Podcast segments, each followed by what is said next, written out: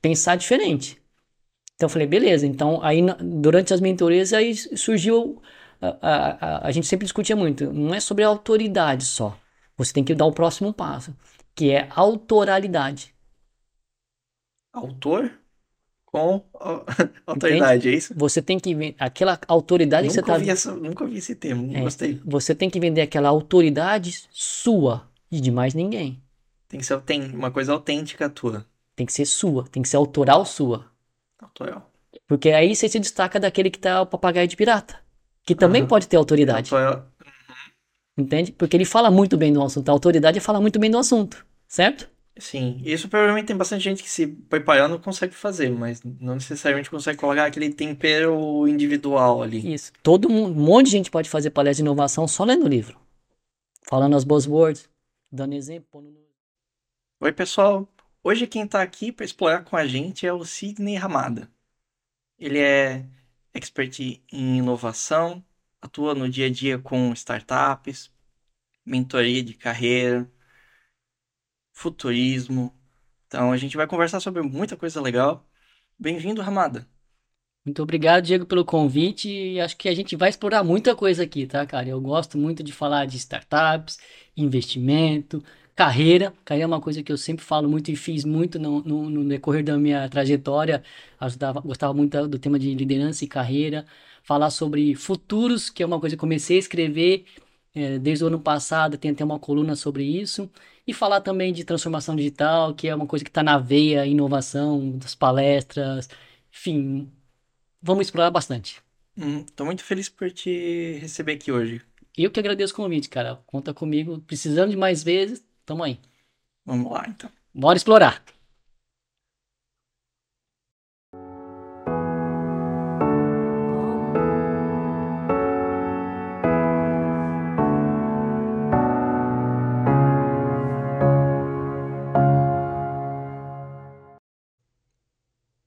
Então, Ramada, você trabalha com inovação, acho que faz parte do teu dia a dia, na tua uhum. atuação profissional, né?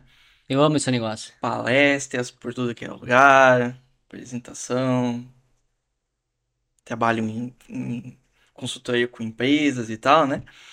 Uhum. E cara, a gente ouve muito falar assim em disrupção hoje em dia, uhum, né? Uhum. Eu acho que é, é, aquelas buzzwords, né? Buzzwords. E uh, aí vem a pergunta, né? Inovação precisa ser disruptiva? Cara, é, essa, essa pergunta, assim, para todo lado, quando a gente vai falar de, de inovação, sempre tem um que pergunta essa. E por isso que é importante sempre a gente poder divulgar esse conteúdo, porque, assim, inovação não precisa ser necessariamente disruptiva. Então, assim, na maioria dos casos, você não vai fazer inovação disruptiva. Na maioria dos casos, você vai fazer mais inovação incremental. Uhum. Então, mais se você estiver trabalhando numa empresa, querer aplicar isso como uma inovação mais corporativa, né? Porque, cara, achar um problema que ninguém nunca resolveu, ou de uma forma que ninguém nunca pensou, tá cada vez mais difícil. Então, uhum dos anos 2010, lá onde assim pouca gente tinha ainda acesso à internet, pouca gente acesso à internet, não, mas aplicações de internet era mais fácil você pegar uma solução e, e, e achar uma disrupção. Agora, passado é porque tudo era novo. Tudo era novo. Agora, passado algum tempo, tem muita. Imagina essa, com quase 8 bilhões de pessoas no mundo. Será que não tem alguém que não pensou numa ideia? É, mas é. sempre tem os mil que pensaram e aquele um que executa primeiro. Nem que executa primeiro, é que executa melhor. Porque pode nem ser. adianta você ter uma ideia, e a gente sempre fala assim também. Não adianta, você pode ter uma ideia melhor que for. Hum. E ficar falando, não, vou guardar para mim. É minha, não vou falar com o Diego. Mas isso é besteira, né? É besteira. Por quê? Porque não é sobre a ideia, é sobre a execução da ideia. Uhum. Você pode. Duas, duas pessoas podem ter a mesma ideia e não ter se falado, vão ter resultados completamente diferentes. Uhum. Porque a execução é a forma como ela concebeu o produto, é a forma como ela executou aquilo, uhum. fez aquilo acontecer, a velocidade que ela deu, o tempo que ela dedicou, principalmente com quem ela teve ajuda, de quem ela teve ajuda, né? Uhum, Sócios, porque ninguém faz nada sozinho. Ninguém nada faz sozinho. Então, essa, essa coisa de pessoa que se fez sozinha é mito. Balela. Também. Balela. Balela. Porque, cara, o Superman hoje tá cada vez mais difícil. Não tem, cara. Porque quem já empreendeu vai, vai entender o que eu tô falando, ou quem tá empreendendo. Não dá para empreender sozinho. O máximo quem vai empreender sozinho é se for fazer um consultor num serviço. Mas fazer uma startup sozinho, não faz. E a gente até recomenda, né? Pode vir com sonho. Pode vir com sonho. Então a gente até recomenda, quando vem um empreendedor que está lá na fase da ideação, uma das primeiras coisas que a gente fala, olha, acha um sócio, cara. Acha um sócio que vai comprar a tua ideia. É a primeira forma de você validar a sua ideia. Você convencer um sócio a embarcar nessa loucura contigo. É a primeira validação. Se você conseguir convencer um uhum. sócio a botar tempo e dinheiro na tua ideia, talvez tenha um sinal de que tua ideia tenha uma, um grande valor. Ou uhum. algum valor. E aí, se você conseguir montar um time em volta dessa ideia, cada vez mais você está validando. E aí, atrás de clientes também, óbvio, né? Uhum. Mas não dá para achar que você vai inovar ou ter um, uma, uma, uma, uma grande startup sozinho. Uhum, assim, óbvio, né? Se a gente tá falando de inovação incremental num problema, uma coisa mais departamental, uma melhoria dentro do, do contexto da empresa, perfeito. Você consegue sozinho fazer algumas coisas e achar ali alguma coisa para inovar.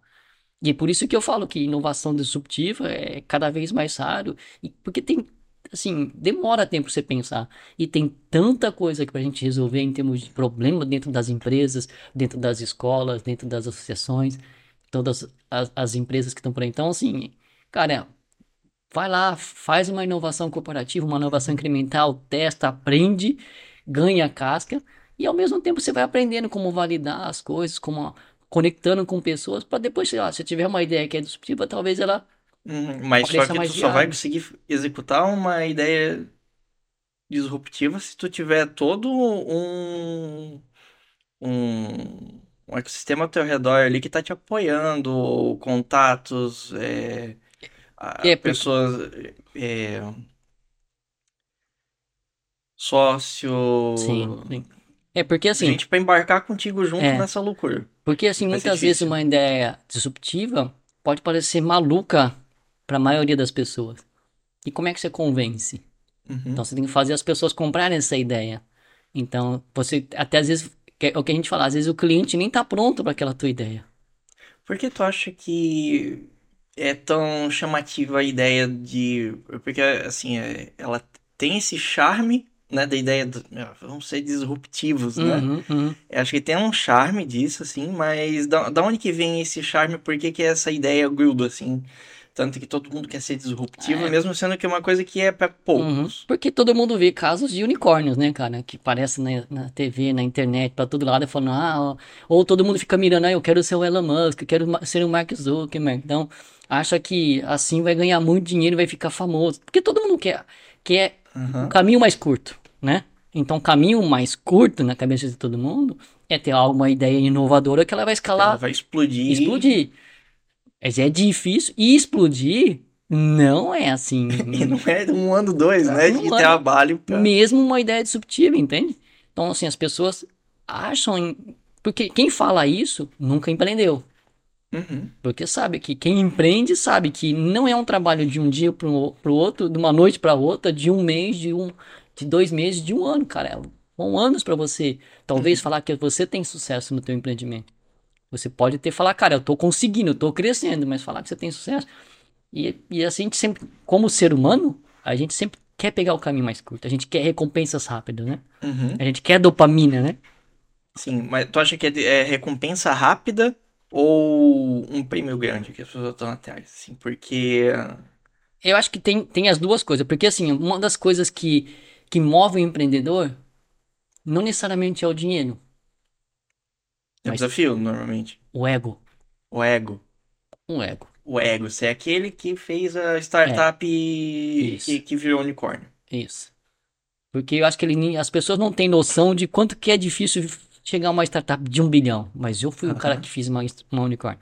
Mas ele não tem problema ter ego. E precisa, todo empreendedor, ele só começa um negócio porque ele fala, eu vou resolver aquele problema. Ele tem que primeiro acreditar em si. Então é ego. Então ele tem que ter esse ego. Uhum. O ego que move ele a empreender. Pode Senão ser, ele ficaria ali esperando, cara. Eu não, não, uhum. não vou resolver esse problema. Deixa a outra vai resolver. Entende? Não tem uhum. essa atitude. Então, o cara que tem atitude e fala, não, eu vou resolver, eu vou criar esse negócio, chama a responsabilidade, é o ego. Obviamente, ele tem que entender as dificuldades que estão por trás desse ego. Se ele não administrar, ele não consegue formar time, ele não consegue trazer investidor, ele não consegue vender é, lá na frente o, o, negócio dele, porque ele fica apegado a, ao negócio, vira um filho, né? Uhum. Mas é preciso ter, ter teu ego. Certeza. Mas aí, uh, geralmente, assim, quando eu penso em, em empreendedorismo, assim, startup, um caso, acho que todo mundo conhece é do Elon Musk, uhum. né? E aí, e assim, as empresas deles, eu, eu particularmente acho que o jeito dele de, de empreender é muito foda, mas é aquela coisa. Ah, Tesla acabou virando a maior empresa automobilística. Uhum. A SpaceX acabou virando a maior empresa aeroespacial. Só que a, a, a SpaceX fundou lá em 2000, já tem 20 anos a empresa. Então, ah, é uma startup sim, mas não é uma coisa de 3, 4 anos. Uhum. É, foi 15 anos para chegar lá no ponto de. Nossa, agora. Conseguiu ela... subir o foguete. Sem explodir. Pra subir um foguete sem explodir mais um pouquinho para conseguir fazer ele voltar, que ninguém acreditava ah. que ia dar. Mas assim, é há anos e anos e um plano, provavelmente, assim, de negócio consistente uhum. para sustentar esse tempo todo. Uhum. Mesma coisa uhum. Tesla. E aí, e, só que nem todo mundo consegue fazer isso. E aí, esse negócio, e aí a Lili tá, tem, aplica muito, acho que a ideia de pensar em, em é, primeiros princípios, né? Que é a disrupção vem justamente de repensar da base, vamos fazer tudo diferente, porque na verdade o pessoal tá fixo nas ideias de como que todo uhum, mundo faz, uhum. e aí.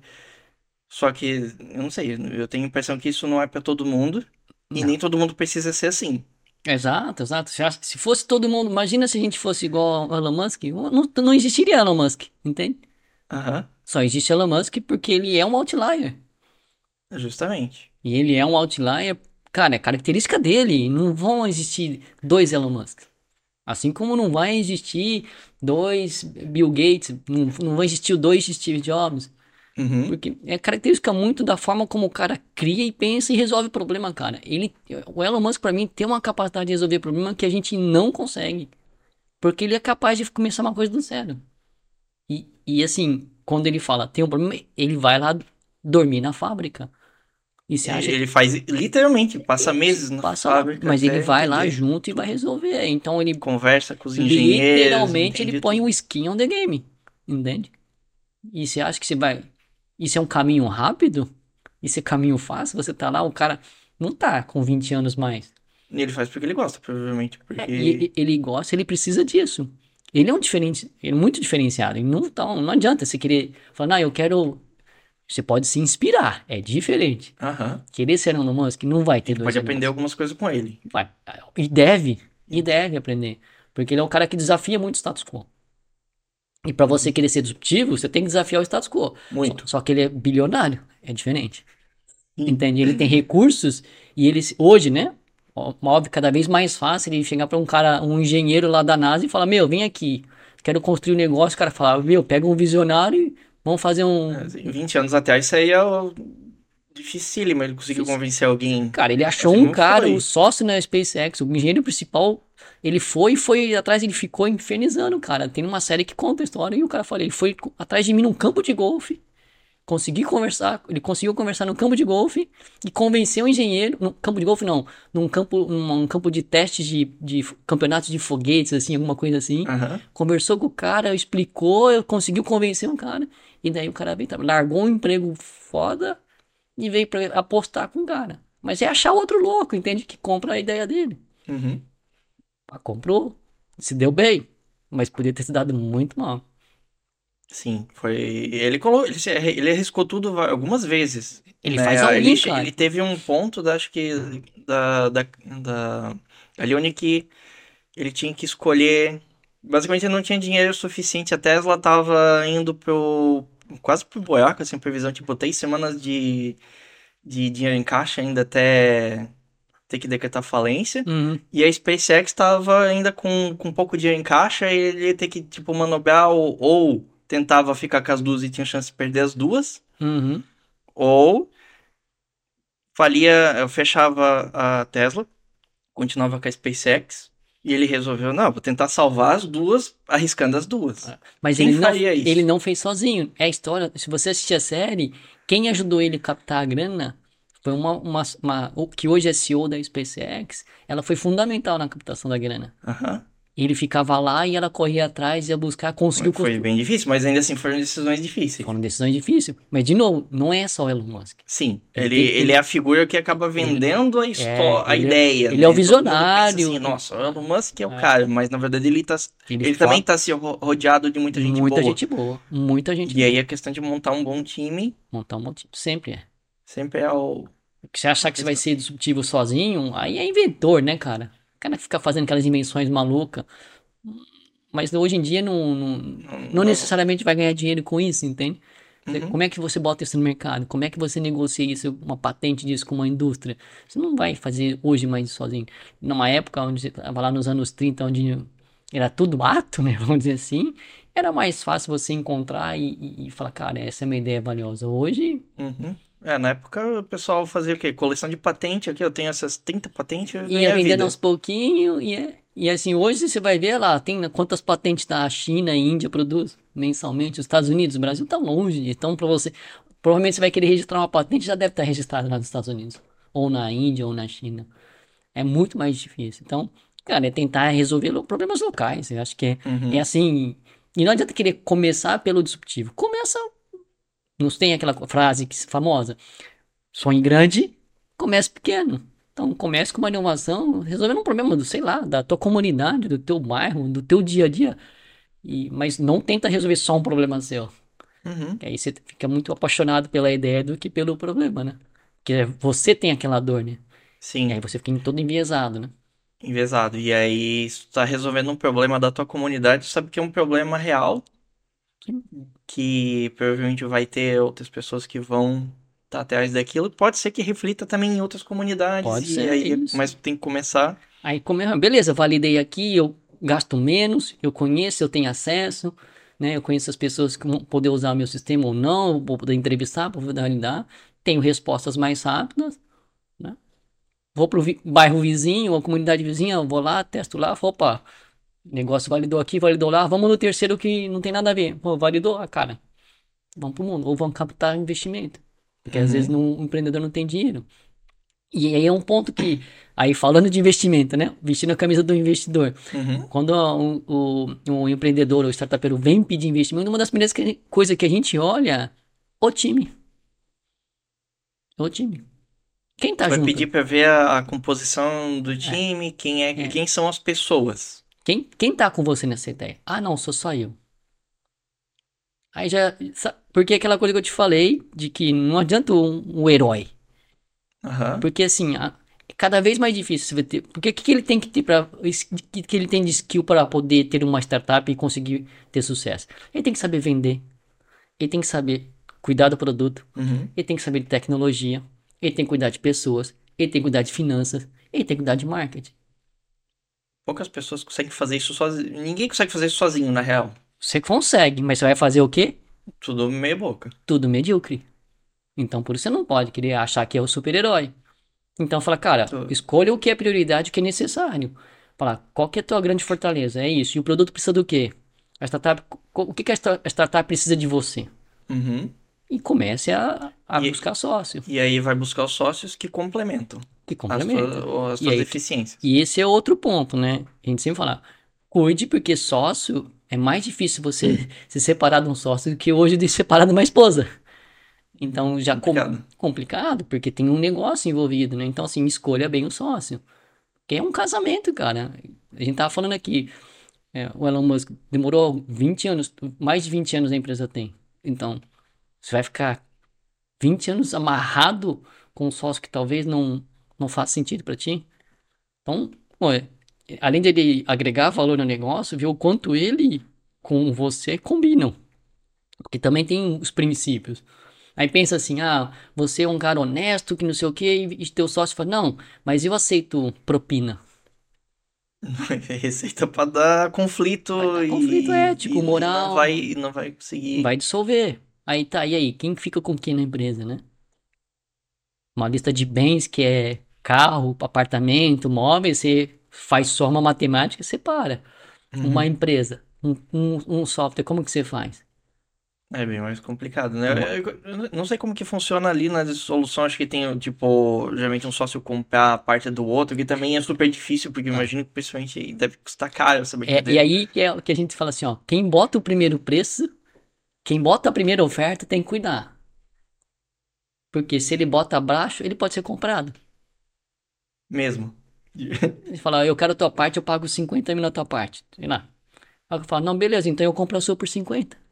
O cara fala, putz, meu. Porque ele tem. Porque teoricamente é, tá se igual, for 50 né? 50, fala, não, então eu me dá a sua por 50. Então se o cara for tentar. Então tem que ser justo perigoso, nessa hora. Perigoso o jogo é, aí. É, pois é, não é simples. Isso ninguém conta na escola. Né? Uhum. Você vai querer botar o preço, se você, não, eu vou botar um preço abaixo para comprar barato.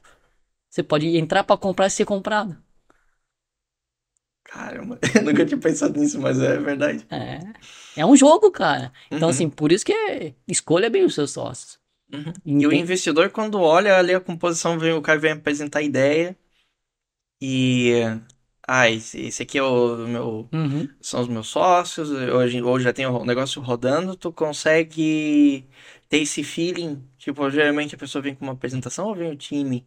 apresentar para o investidor? É, geralmente vem o, o, o, principal, né? Faz o pitch, lá a gente tem um, um estabelecido tempo, tem lá umas regrinhas para a gente fazer pitch, né? Ah, qual que é o problema que ele resolve, qual que é a solução, qual que é o seu diferencial entre os concorrentes, qual é o seu modelo de negócio. Uhum. Isso meio parecido com aquilo que a gente assiste no Shark Tank. Assim, isso, uh... e qual a sua equipe? A gente e pergunta, qual a equipe? Qual isso é uma coisa que é engraçada, porque isso no, no, uh, no Shark Tank, uhum. nunca falam da equipe. É. Eu acho. Dificilmente eles falam da equipe, geralmente fala da ideia, quem é o sócio. É, às vezes eles perguntam, dependendo do empreendedor, falar, ah, você tá nessa sozinho? Quem que tem mais com você? Ah, esse aqui é meu sócio tem mais um sócio. Como que. Eles perguntam. Sim, às vezes eles perguntam, mas nem sempre. É engraçado isso. Mas isso eu acho que é mais para deixar comercial, é, atrativo público ali. É porque né? às vezes o cara vai lá apresentar um negócio da economia real, não necessariamente uma startup. Então, por exemplo, ah, eu tenho uma loja de tintas.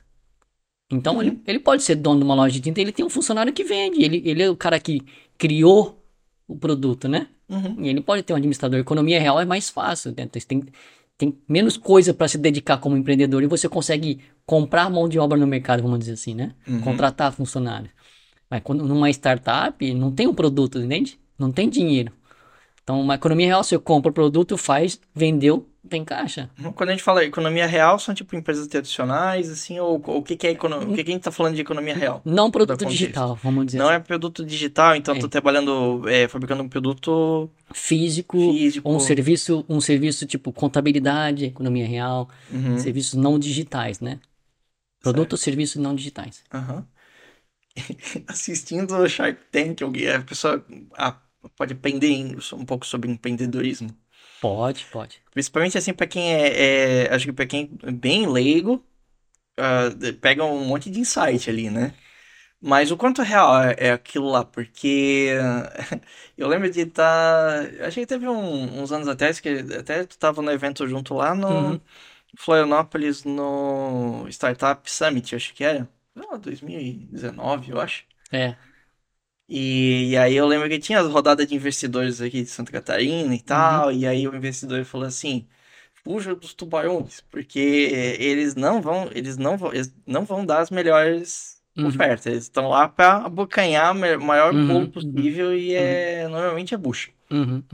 E aí na, nas startups, no modelo startups, assim, até quando vai startups, eles são mais comedidos, porque o potencial de ganho num curto prazo com uma startup em tecnologia é muito maior. Então você pode dar uma mordida menor. Agora, numa economia real, o crescimento e o custo andam muito junto. Então o cara fala, hum, meu. Ele vai tender a fazer uma curva mais linear ali. É né? o que a gente custo fala assim. E...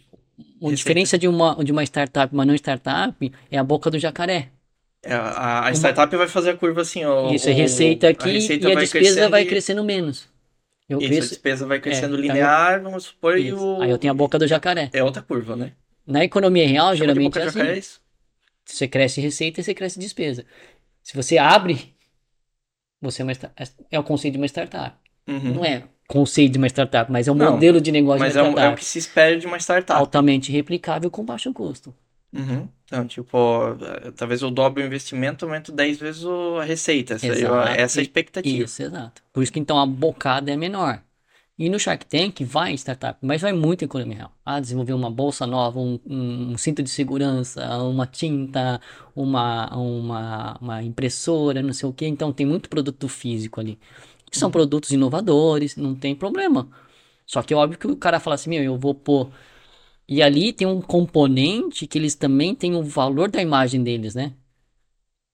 Dos, dos tubarões. Bar... Sim, eles Aí, são a marca deles, então, né? Então, isso. A aqueles caras são capazes de colocar você, colocar você na mesa com caras que vão fazer teu negócio triplicar, quadruplicar de uma noite pro dia.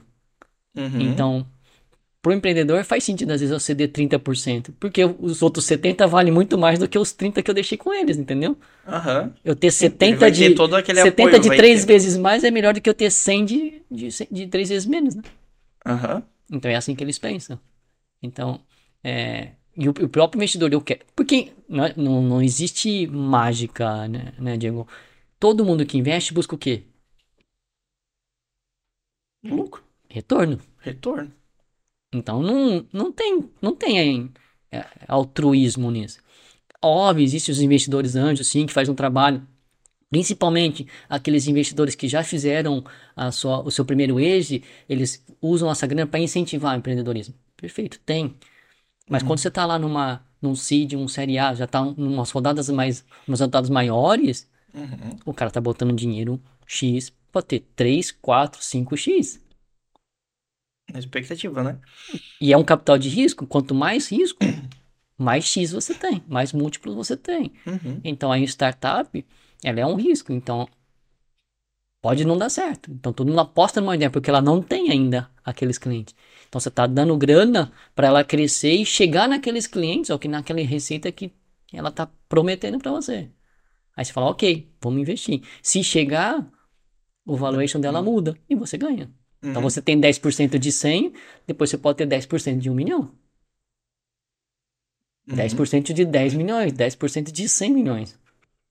Certo. E aí, então, bom, a gente já estabeleceu aqui economia real é empresa que trabalha com produtos não digitais, normalmente, que tende produto a ter... ou serviço não digital. Né? Produto né? ou serviço não digital, Isso. que vai tender a ter aquela curva é, linear. Custo, Ele, o custo, custo e, a receita vão, vão caminhar junto. Isso. E, e a startup acaba sendo um modelo de negócio, ou seja, uma empresa que onde tu adota um modelo de negócio que tem o potencial de fazer a boca do jacaré, que tu comentou ali, Isso. que é... A receita escalar. A receita escala é, de forma que não, tipo, muito maior do Desproporcionalmente que a despesa. a despesa, é isso. E essa é a grande diferença do, de startup e é, empresa até mesmo tradicional, se você, vamos supor Empresa assim. tradicional de software, isso.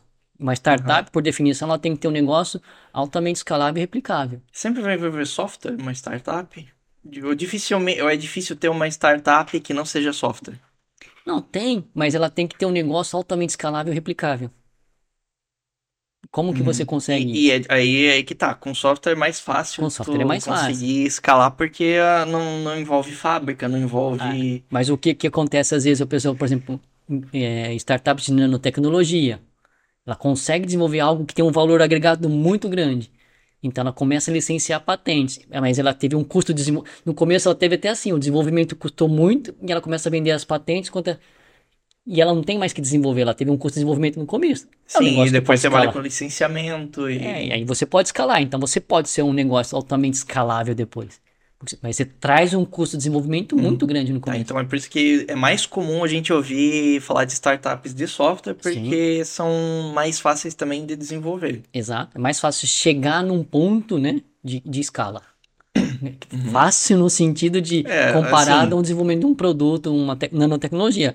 Mas não é é qualquer startup que chega sim, no escala. Mas, mas é, é, mais fácil, talvez, ter acesso à mão de obra para produzir conteúdos de software do que de fazer de trabalhar com nanotecnologia, que vai depender de ter pesquisadores, que provavelmente se tiver aqui no Brasil é mais difícil ainda, porque eles foram para fora. Maquinário, licenciamentos, insumos caros. Uhum. Então você tem um. Por isso que. É, vai querer usar um negócio já tá patenteado, vai ter que pagar. Pagar licença. royalties em cima disso. Vai ter que ach achar talvez um especialista que só talvez exista dois no mundo. Vai custar. Vai custar. Então, por isso que é difícil. Isso sempre está muito mais ligado aos grandes laboratórios ou às grandes empresas, porque tem um, uma despesa muito grande no começo. Uhum. Ou alguém que já fez alguma coisa tem um fundo por trás ajudando, né? Um fundo de investimento, também acredita muito na ideia. Tipo, Bill Gates faz isso, investe em vacina, né? Ele uhum. usa o fundo Bill e Melinda Gates lá para investir em vacina. Depois o fundo ganha uma parte daquilo e ele reinveste no, no próprio fundo para poder investir em novos negócios, ajudar a fomentar aí novas uh, vacinas uhum. e tecnologias, né? Esse é o propósito, cara. Mas não, você não acha isso em toda a esquina, né? Sim, com certeza. Então, a gente falou de é, rodada de investimento e tal, né? Então, assim. A gente já foi existe... um monte de coisa, já foi. É, não, mas vamos, vamos lá. Ah, então, existe, assim, um, um ecossistema todo para apoiar o crescimento dessas startups, porque é, é uhum. que nem tu comentou, é investimento de risco. Então, uhum. são apostas que os investidores estão fazendo ali. Uhum. É, tem, eu imagino que tem uma chance grande de boa parte dessas startups vão dar errado e algumas vão dar muito certo, justamente porque algumas vão dar muito certo e, e o indicador é uma, uma a cada 11. Uma a cada 11 vai tender 10, a 10, 11 dá certo. E, isso, e aí essa conta acaba fechando. Essa conta acaba, ela, é, é ali nessa 1 a cada 11 que ele equilibra ou, ou essa uma provavelmente vai... Que não quebra, né? Que não. Ah, uma segue. cada Pode, um. Não, necessariamente vai ser uma scale up, né? Uma Entendi. Vai Mas aí tu tem um, um, um, bolo de investimento ali com um montão de startup ah. e daí tu dilui o teu risco. Se você. Estatística, né? Aí se você eu tem. Tô imaginando, tu tá diluindo o teu risco porque vai ter uma que vai dar muito certo, essa boca do jacaré vai aumentar de um jeito que vai pagar pelas outras 30 que. Teoricamente que é isso.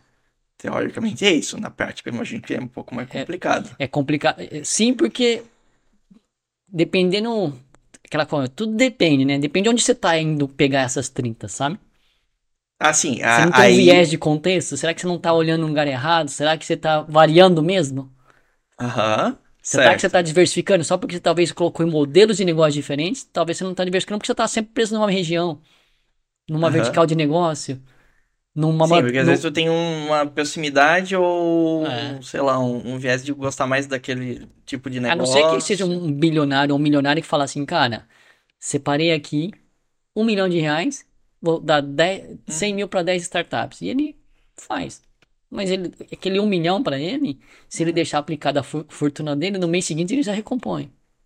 Uhum. Então ele fala, cara, isso aqui é para brincar. E esses caras podem brincando, né? Igual a loteria, pode apostar, apostar e ele pode acertar. Mas o pior dos casos para ele, o que ele tá fazendo é fomentando, né? Uhum. Tem caso assim? Tem. Mas, de novo, não é toda esquina que tem, não é toda cidade que tem, não é uhum. é toda hora que tem. Certo. E aí, nesse ecossistema, a gente vai ter um, investidores, vai ter tem outros players também que estão ali, tem aceleradoras, tem isso, ventures isso. e tal, e aí é, eu queria explorar contigo um pouco esses temas para entender melhor como que é o ecossistema uhum. de, de startups. É, eu sei que existem hubs de startup que estão uhum. mais consolidados, tipo aqui acho que em Santa Catarina, Florianópolis, tem um hub um pouco é, mais. Hoje, hoje acho que é o, é o segundo no país e o primeiro no estado, né? No país o é qual? Recife? São Paulo. São Paulo. São Paulo. São Paulo. Recife bem também?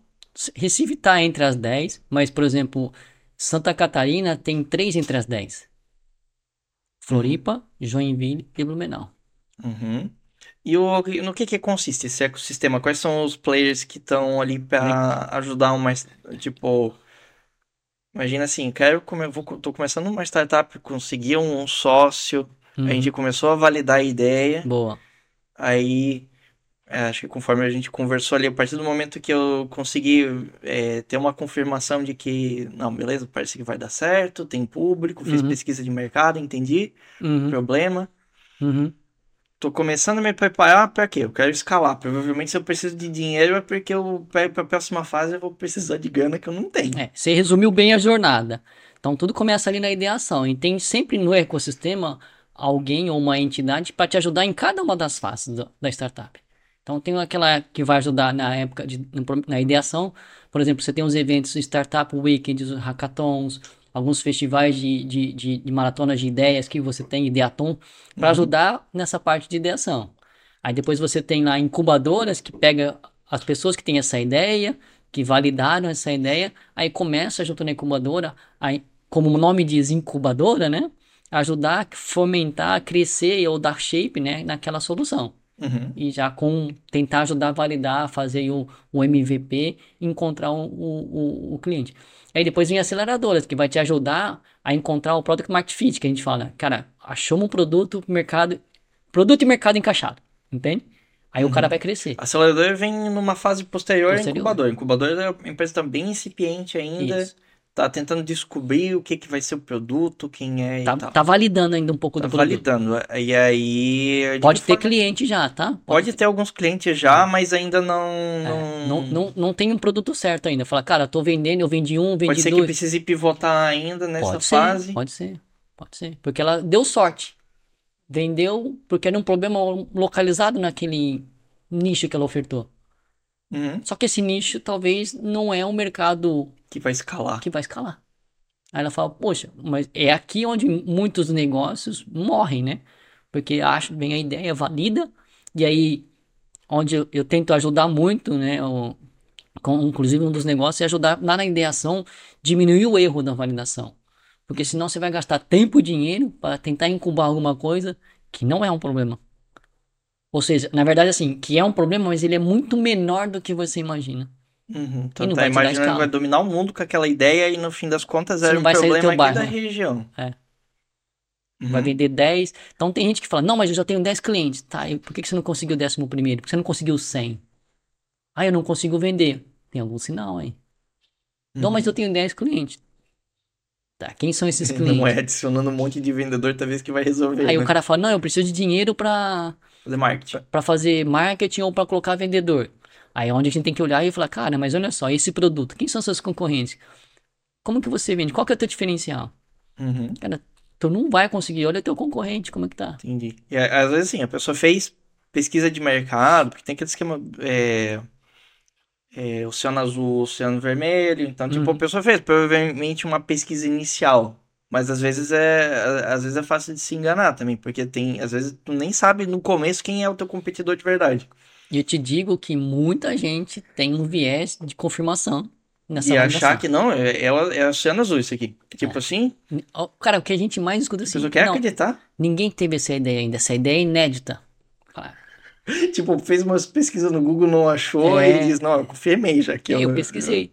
Tá, aí você vai lá e fala, cara, a solução disso assim. O que, que é isso aqui?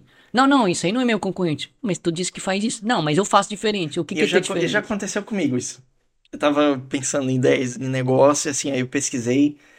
Ah, eu não sei se eu pesquisei, eu não pesquisei tão extensivamente, mas assim, eu não sabia talvez como pesquisar. É isso. Né? É não isso. sabia como pesquisar. Então tu vai lá, pesquisa no Google, tá, faz isso aqui, só que tu talvez procurou os termos errados, ou, ah. aí, ou os caras que já estão no mercado usam outra, outra palavra para aquilo que tu é. pensou. Porque tu, tu pesquisa pelo teu viés. É. E aí tu vai pesquisar o quê? aquilo que tu acha que é. Tu vai pesquisar a solução. Ah, claro. E aí, e aí depois quando tu vai lá, aí daí tu acha um, sei lá, um especialista na área. Ah, é, é, o produto de educação que eu pensei é. aqui é muito foda. Aí tu vai conversar com um cara que tá envolto ali no mercado de startups de educação. Isso, você vai jogar assim, solução para, estar, solução para é. escolas. E aí o cara disse, não, mas eu conheço mais umas cinco que fazem é. isso, sabe? É isso. E nenhuma aí... delas conheceu tanto assim como tu tá esperando é. crescer. E aí isso é uma das coisas que a gente faz, tem um dos negócios que eu tenho, que é a cocriar, uhum. onde a gente pega essas, essas ideias, uhum. ou lá na, na, fase da ideação e antes da incubação, a gente pega essas ideias e, e com o empreendedor e fala, tá, vamos pegar essa ideia. Vamos, vamos fazer aqui, vamos abrir um pouco essa ideia. Então a gente usa alguns frameworks, que é o, por exemplo, o job to be done, para determinar qual é a tarefa que ele quer com aquele, com aquele que é o que o usuário faz e tem aquele problema. Quais são as dores que ele tem ao executar aquela tarefa? Para aí você descobrir se existe dor e qual que você vai resolver. Uhum. Porque se não tiver uma dor, você não tem uma solução. Uhum. Isso é. Eu acho que eu já vi uma dinâmica que eu vi na, na pós. Que era, tipo, um diagrama que a gente vai preenchendo que começa, assim, com a lista de tarefas do cliente. Isso é o, o Vale Proposition Canvas. É isso aí. E, isso, acho que é, né? Começa com a lista de tarefas exatamente. que ele executa. Aí, o que, aí as, as dores, dores que ele tem executando aquelas tarefas. Isso, exatamente. Aí a gente tem é, o, o que que aliviaria aquela dor e aí depois vai para um. Ah, beleza, mas que produto integra essa Exatamente. coisa e depois como É, que isso já vale valor? Canvas. É, é esse aí o nome, né? Não É lembrava. Mas é assim, Começa o com. Canvas tá lá, o O framework Canvas tá tá lá, lá, mas tu tem que saber aplicar. sabe aplicar. E onde que os caras, as pessoas geralmente erram? Ó, tentar identificar o que é tarefa. Porque também vai enviesado aí, Vai imagina. enviesado. Vai enviesado. É difícil de tirar aquele. tirar o véu assim e enxergar o problema como ele é de verdade. É clássico e eu, eu muito fácil. Quando eu sempre a gente vai fazer essa dinâmica, eu falo, pergunto para qual que é a tarefa da pessoa ao usar o Uber? O aplicativo Uber. Uhum. Qual que é a tarefa? Qual que é o job dele? A pessoa, o usuário, É. vai começar dizendo, selecionando destino. Essa é a jornada, né? Mas assim, jornada. que- qual que é a tarefa que ele quer resolver? Qual que é o job to be done aí? Ah, tá. Ele quer chegar em algum lugar. Quer se locomover Isso. pra um lugar. Entende que tu já tem essa cabeça agora e tá mais fácil você entender, porque a- você, lê, você leu o aplicativo. Primeira coisa, você pensou o quê? Coloca o destino. Sim, mas vai colocar o destino é, é, é, a solução, é olhar pra solução, É, então, não é solução. olhar o Isso. problema. É Porque isso que tu tá A falando. tarefa é, é de é mobilidade de A para B, E talvez ele podia fazer isso sem sair o endereço. entende?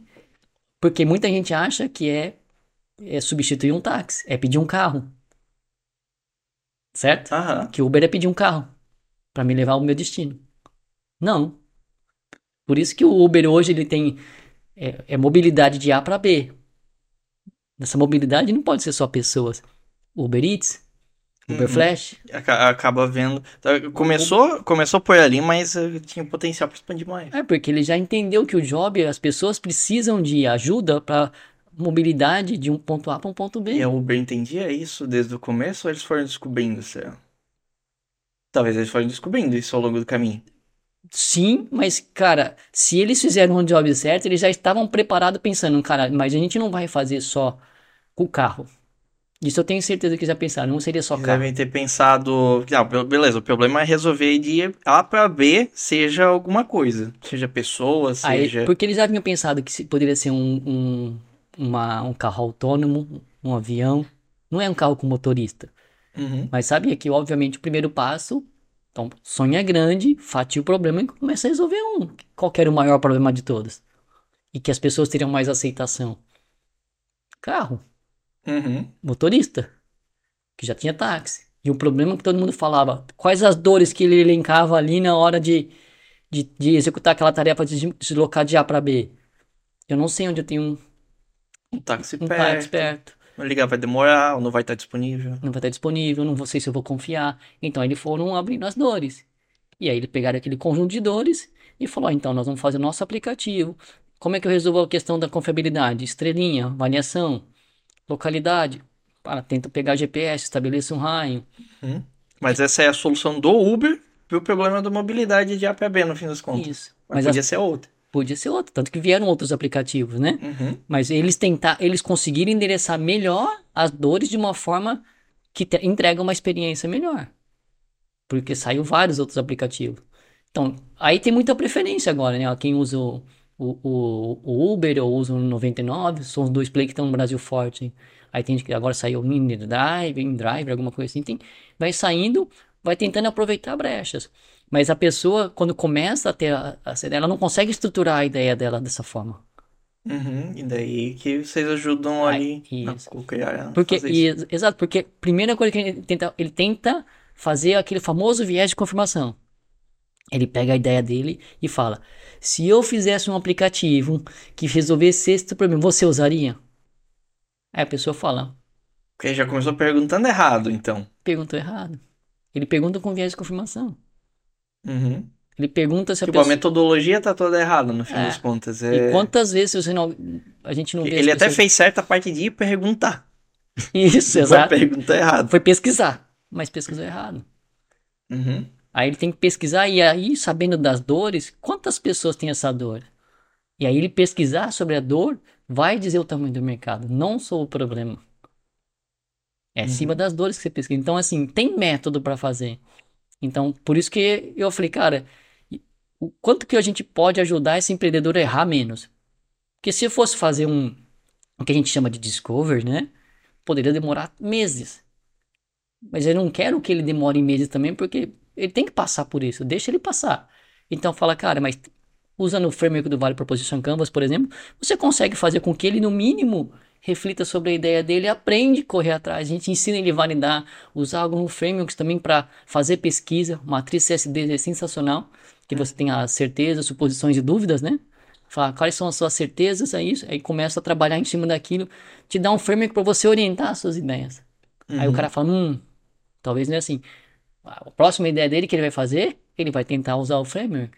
Então, eu não deixo ele. Ele aprendeu. O objetivo não era aprender. Uhum. Criar uma startup não é aprender. Precisa aprender. Mas Segunda não, vez ele já vai estar tá mais esperto. Mas não é também. A gente não diz que tem que errar rápido. Sim, daí não adianta ficar seis meses é, pra daí descobrir que tá, errado. errado. Porque daí perdeu. Exato. Então por isso que a gente, a gente achou um nicho, assim. A gente tá evoluindo o negócio para tentar. Mas a gente viu que não é só, só por exemplo, falar, cara, é só startup isso. Da mesma uhum. forma, a gente aplica isso para a economia real. Uhum. Porque é uma validação. É um problema. É uma oh, solução. Dentro, dentro das empresas de economia real também tem problemas que vão acabar sendo vir propostas para resolver, que são enviesadas, Isso. que são que passam pelos mesmos problemas. Isso.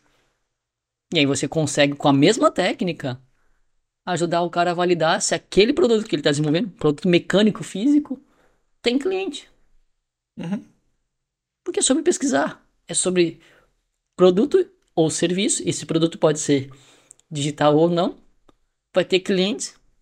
Vai ter dores. É a mesma coisa. Uhum. Então, é isso é inovar. Entende? Eu usei métodos que a gente usa na, para fazer produtos digitais para fazer é. economia real. E para fazer com que o cara aprenda também a pesquisar, entender que não é só fazer produto. Então, tira o viés do inventor, né? Uhum. Então, a gente faz discovery para economia real.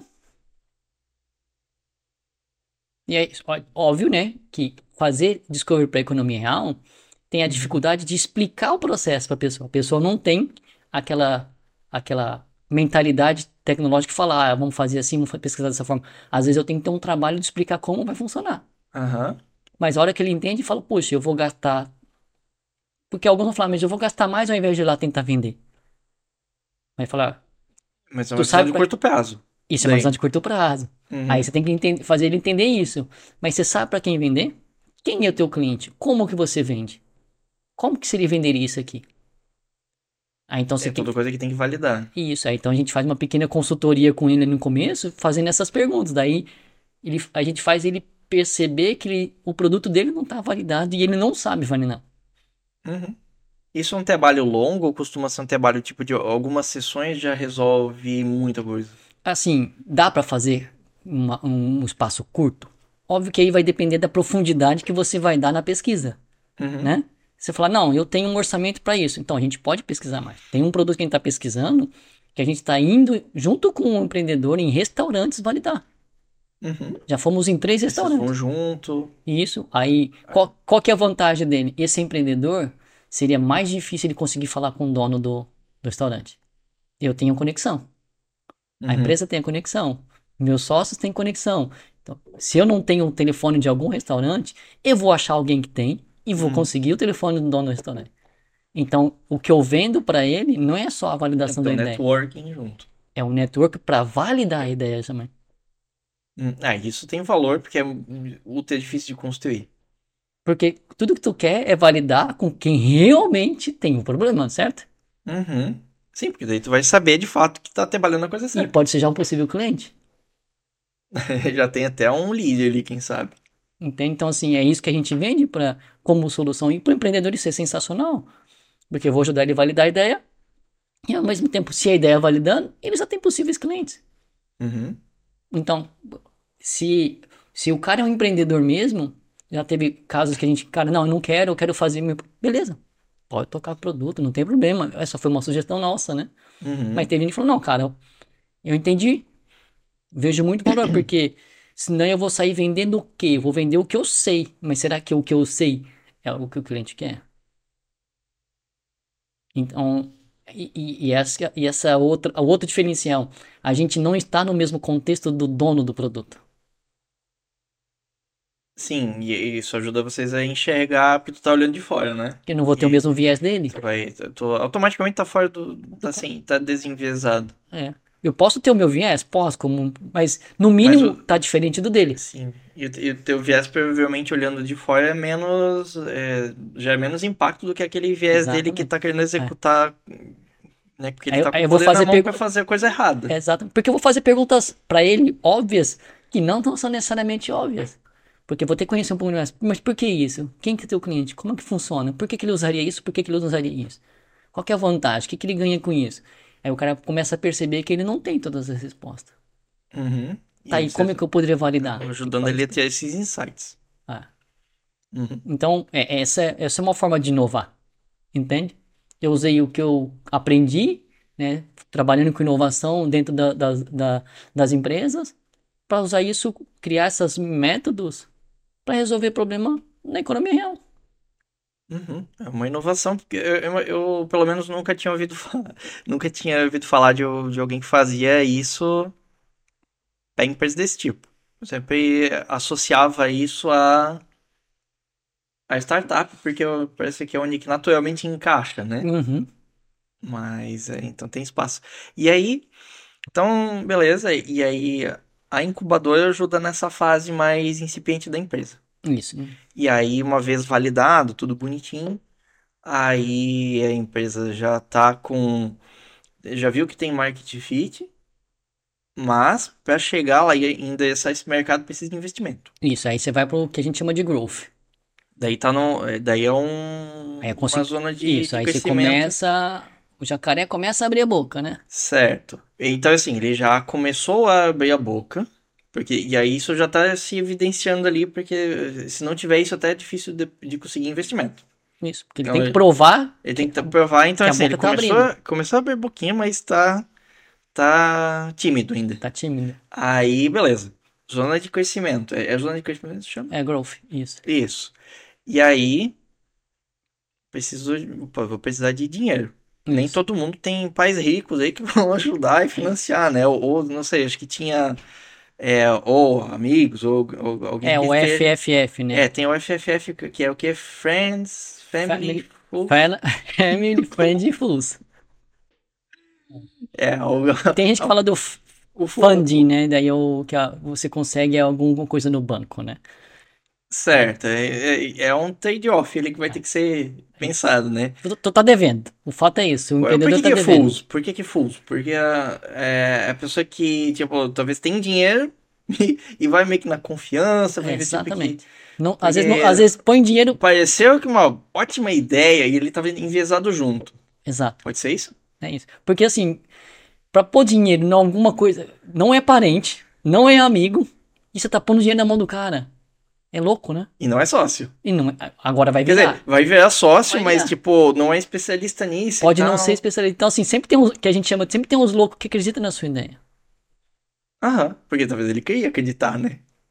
Imagina. Graças a Deus tem esses loucos, entende? Sim, Sendo deve, muito deve possibilitar algum, é. alguns negócios. É. Certo. E daí, vamos dizer assim, você não tem acesso aos três Fs ali. E aí, vai atrás de um, talvez um investidor para apoiar nessa parte. E aí, uhum. aí beleza. Existe, eu imagino, existe uma, uma forma de fazer isso, né? Uhum. Existem diferentes tipos de investidor, tu comentou antes, tem investidor anjo, tem, tem ventures, eu não sei. O, o, o, quem, quem que são os, esses investidores, o que, que é uma venture como uhum. que funciona esse processo. É, essa, se a gente for explicar, essa conversa é longa, mas assim, de uma, é, forma mais sim. resumida, uhum. você tem o anjo, uhum. aí depois você tem os, os fundos de venture capital, começa a investir ali cheques, pode ser, dependendo do fundo, eles têm teses, né? Então são as teses, ó, eu faço e invisto em empresas nessa fase e dou uhum. cheques desse tamanho. Eles criam as teses.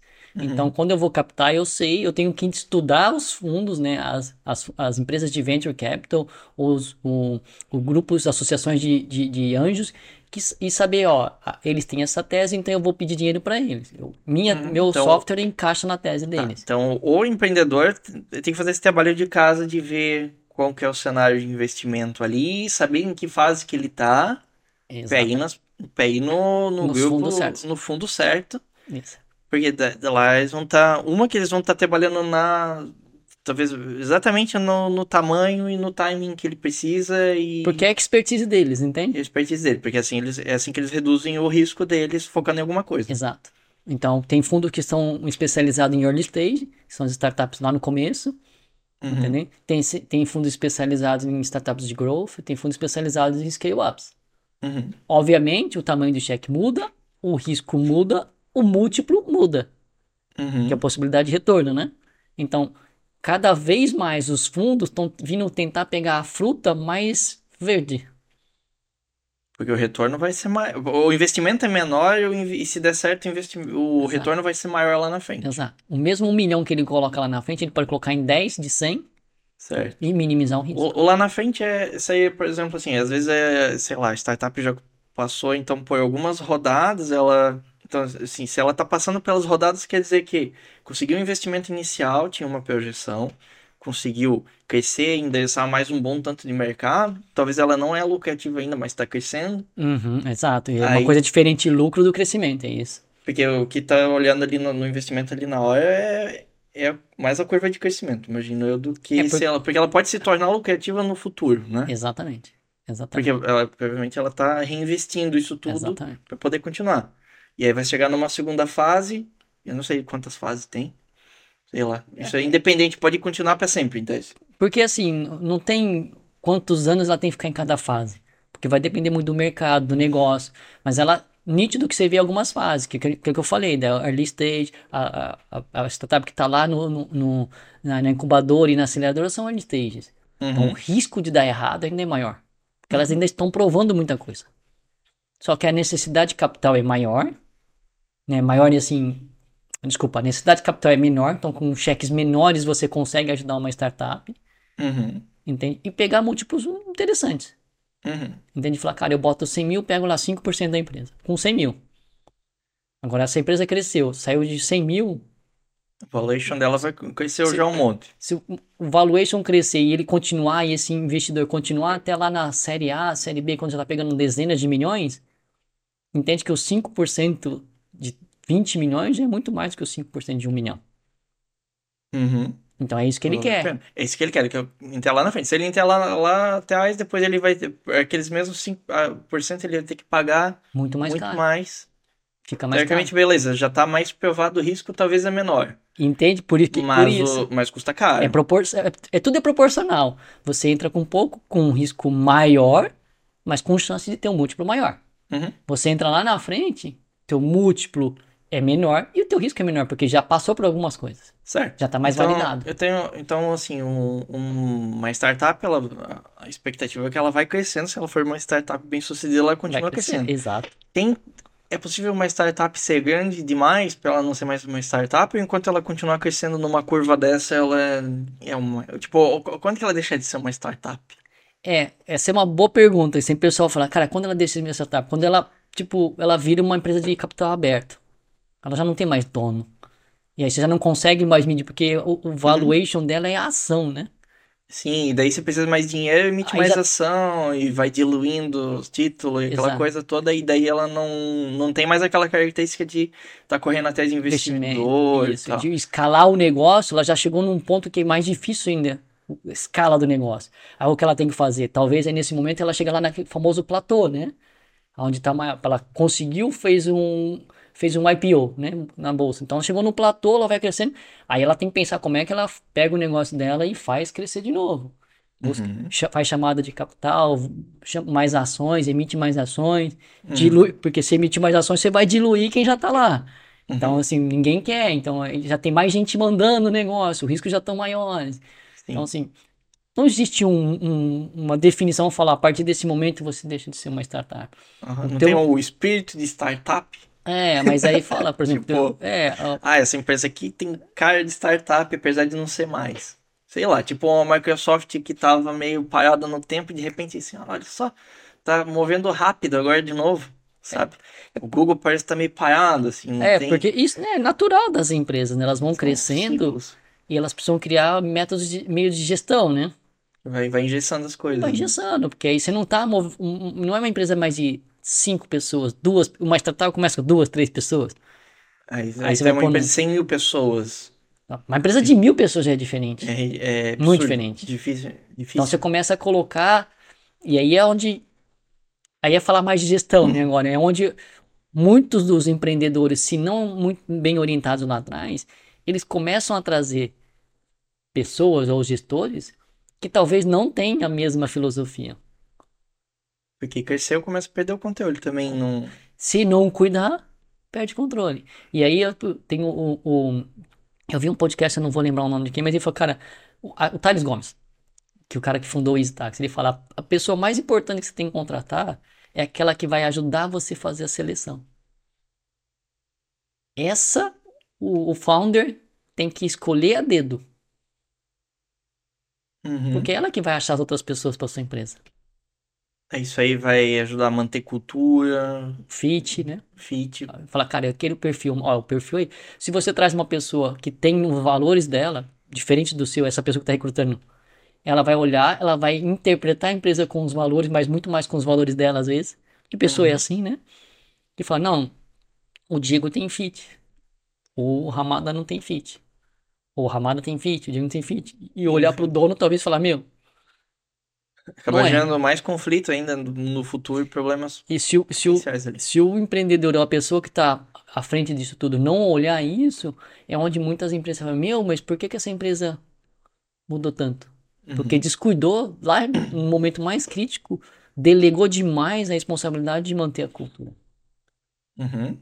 E a cultura são as pessoas, o dia a dia. Então, se você traz uma pessoa que não tem o seu mesmo seu dia a dia, ou que não viveu, não sabe o que é uma startup, como é uma cultura startup, ou veio de um corpo porque tem muita experiência e nunca trabalhou numa startup, ela vai trazer o que? A experiência dela do corpo. Uhum. Para o modelo de startup, será? Será que vai dar certo? Pode dar. Pode dar muito certo. Mas também pode não dar. Então, o empreendedor que está trazendo tem que ter. Mas é que ela assim. vai ter as etapas, né? Vai ter uma tendência de engessar as coisas vai trazer a cabeça de funcionário. Tipo, olha, o negócio, é meu chefe, não é, não tô dizendo que tá errado. Mas não é, não vai, não, o que ele não, precisa. Não, não é o que ele precisa para aquele momento. Não é o que ele precisa naquele momento. Ele precisa de alguém que vista a camisa, porque a empresa quando é quando é pequena, ela não tem condições de pagar muito bem, não tem condições de ter muitos assistentes. E aí se essa pessoa que vem, não, eu tenho que trazer isso, inchar a empresa, capital, que capital? De dinheiro de onde? Entende? Aí a pessoa não é muito autônoma, sabe? Uma uhum. startup, a autonomia tem que ser, porque as coisas movem muito rápido, né? Então tem que ter muito cuidado com isso aí. Tem que cuidar para não construir hierarquias desnecessárias Desnecessário. e tal, porque isso aí vai atrasar as coisas e gera custo e tem tudo um problema que vem junto, né? É, é possível você fazer uma empresa com 10 mil pessoas ter uma cultura de startup? Eu acho difícil. Eu acho difícil. Porque normalmente a startup vai tender a ser mais flat, né? Tipo, Exato, ou, mais horizontal. mais horizontal, né? E a empresa grande, mil, mil pessoas já não consegue mais. É, mas aí chega um momento, lembra lá que a gente falou do momento depois do growth, que é o scale? Aham. Uhum. Ela tem que escalar. Então, nesse momento que ela tem que escalar... ela precisa de mais gente. Né? Vai trazer mais gente. E aí a pressão do investidor é o quê? Aumenta o faturamento, aumenta o faturamento. Aí o cara vai fazer o quê? Vou colocar vendedor, vou colocar vendedor. E sai trazendo a cultura, ele tá validando a cultura, ele tá tentando correr atrás do, do faturamento. Tá correndo atrás. Correndo atrás do faturamento. Aí ele descuida. É, isso é um balanço difícil de É difícil, é fácil falar. É difícil fazer. Olha ali, ó. Porque óbvio o, que devia ter feito isso. Porque o cara tá querendo o quê? Meu, o investidor tá aqui, ó, no pescoço dele, ó. Uhum. Aumenta esse faturamento, aumenta esse faturamento. Porque o meu múltiplo não tá vindo. Uhum. Eu preciso que você aumente o faturamento, em cima do seu faturamento eu faça uma projeção de valuation, falar, ó, eu mostro que você está crescendo, eu posso vender a minha parte na tua startup e ganhar dinheiro. Não é tão simples assim, mas é, fazendo hipoteticamente. E o, uhum. por isso que o uhum. investidor fica ali, cara, e aí, como ele não está crescendo? Mas ele, o, o empreendedor precisa disso também. Porque senão o negócio não vai crescer. Então tem que ter alguém ali ajudando, a, a, trazendo contatos e também botando governança, botando um pouco de pressão, cobrando uhum. resultado. Pra ele se mexer e colocar as coisas pra é, rodar. Pra rodar, porque senão ele se acomoda. Recebeu dinheiro, opa. investimento, vou, Aham. dinheiro na conta. E tem um monte que eu imagino que deve eh, ver o investimento e, meu Deus, agora estamos com 10 milhões aqui na, na conta e, e não sabe utilizar bem, é. isso aí vai fácil. Fácil. É, a gente sempre fala, dinheiro de menos é ruim para startup e dinheiro de mais também é ruim para startup. Aham, então aquelas que vêm pedindo um bolo muito grande, talvez tenha alguma coisa errada também. É, é sempre... vai, vai ter que fazer, vai fazer, o, o, investidor vai dar uma olhada ali se fazer um julgamento se faz sentido, aquela quantia que eles estão pedindo. A gente vai olhar o histórico. Vai olhar o histórico, pô, vocês estão dando um pé, é, sei lá, um passo maior que a perna. Um passo maior que a perna. Vocês não estão preparados para essa grana. Vocês não precisam dessa grana. Vão acabar esbanjando. Aí você vai, pra que, que vocês vão usar essa grana? Aí você vai ver, é para pagar, é para pagar pro labore dos sócios. Aí o Victor fala, Tu quer crescer esse negócio ou que quer tirar dinheiro desse negócio? Aham. Não, tudo bem, o sócio tem que ter, mas você vai ver o cara tava tirando, sei lá, mil reais por mês, o sócio. Aí você vai ver, não, o primeiro, primeiro investimento que vier, os sócios vão tirar oito mil reais, dez mil reais. Você vinha, vivendo com mil, agora você quer oito? Aham. Bota quatro. E cada um, se tem dois sócios, cada um botar quatro, com um salário de um, que eles queriam oito, paga os dois, e oito tá no caixa. Uhum. Pra trazer um vendedor, para trazer um cara de marketing, para trazer um dev. Que naquele estágio vai fazer muito mais diferença Muito que... mais, exatamente. Que vai uhum. poder acelerar o produto, que vai poder acelerar a venda, do que pôr o dinheiro na mão do, do empreendedor. Uhum. Empreendedor, tu vai ganhar dinheiro lá na frente. Uhum. Não é uma vaca leiteira. Uhum. E tu trabalha com investimento, né? Sim. Também. Você é investidor. É, hoje eu invisto. Tem, tem aquelas coisas que você investe com dinheiro ou com trabalho. Hum. Entende? Uhum. Então, você pega um percentual, você discute um percentual de empresa, não, em função do percentual você fala, cara, então tá, então eu vou fazer aqui, você vou te ajudar com os contatos, vou te ajudar a desenvolver a tua empresa em troca de um percentual. Hum, isso é uma forma de de investir também, porque tu tem o teu networking, tu, tu gera valor. Tu não necessariamente, tu tá gerando valor, não necessariamente colocando dinheiro na frente. É isso, mas tu tá gerando valor. Tu, tu no mínimo tem que gerar um resultado. Como que isso é diferente? Isso não é diferente de, de um, a pessoa conseguir um sócio, talvez. Não, porque eu não entro no contrato social. Ah, não entra no, no contrato social. Então tu tá emprestando teu, teu expertise isso, em troca de objetivos, troca. e aí falar, se atingir objetivo. esse objetivo, a gente. Eu tenho direito a tantos por cento. Tantos por cento do. Da empresa. Da, da empresa. E aí nesse. Mas aí nesse estágio, tipo, atingindo lá, aí, aí tu eu... entra pro quadro. Aí entra pro quadro. Mas é condicionado a dar certo. É. Ah, e isso entra na definição de um investidor anjo também? Sim, porque ele tá muito no fase inicial, o que né? O que é um investidor anjo? é o cara que. Tá, é, o nome é até engraçado, mas é um cara que. Ele... Dá a impressão que ele é gente boa, né? E, isso, tem várias definições aí, mas é aquele cara que vai muito mais para apoiar, para ajudar, para ser o teu conselheiro ali, para te ajudar a dar os primeiros passos, sabe? Uhum. Então, não, não necessariamente é com dinheiro. Pode ser, pode ser também auxílio financeiro. Pode. A, a, maioria é. A maioria é dinheiro e. E, e direcionamento. Smart money que a gente manda. Ah, Smart Money. Smart Money né, tipo, não é só o dinheiro, é o dinheiro com a, a tua inteligência. Uma, um, com a tua inteligência. Então, é um pouco de mentoria, talvez, um Isso. pouco de, de networking, fazer Isso. contato aqui, ó, vai conversar com tal pessoa que Enfim, às vezes você fala, cara, quero começar um negócio. Já tentei também começar um negócio sem ter cap table nem nada, se juntamos, vamos tentar começar um negócio. Vamos tra trabalhar seis meses, ver se vai dar. Uhum. Então, o que eu fazia? Eu não, eu não estava na execução mas eu tentei, eu ajudava a criar um modelo de negócio, ajudava a tentar buscar cliente para validar a ideia. Uhum. É, eu, eu mesmo me tornei cliente desse negócio para tentar ver se fazia sentido ou não. Beleza, nesse caso eu pus dinheiro como sendo cliente. Seis meses, não deu certo. E cada um pro seu lado, não tem, não teve um contrato social, foi só uma validação da ideia. E ele uhum. para outro lado.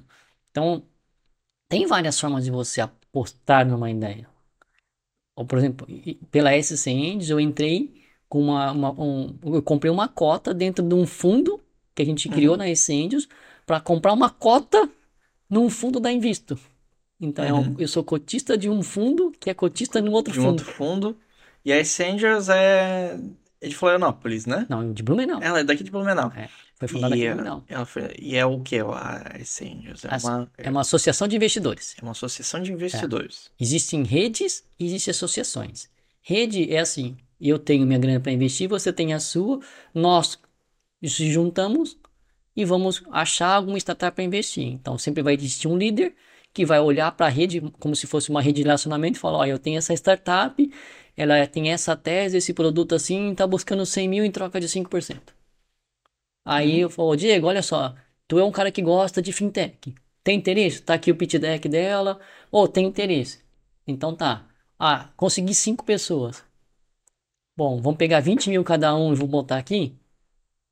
Vamos. Então, aí esses caras se juntam, fazem um grupo de investimento uhum. investe na startup. Então, é só, você só tem uma rede de relacionamento de investidores, entende? Uhum.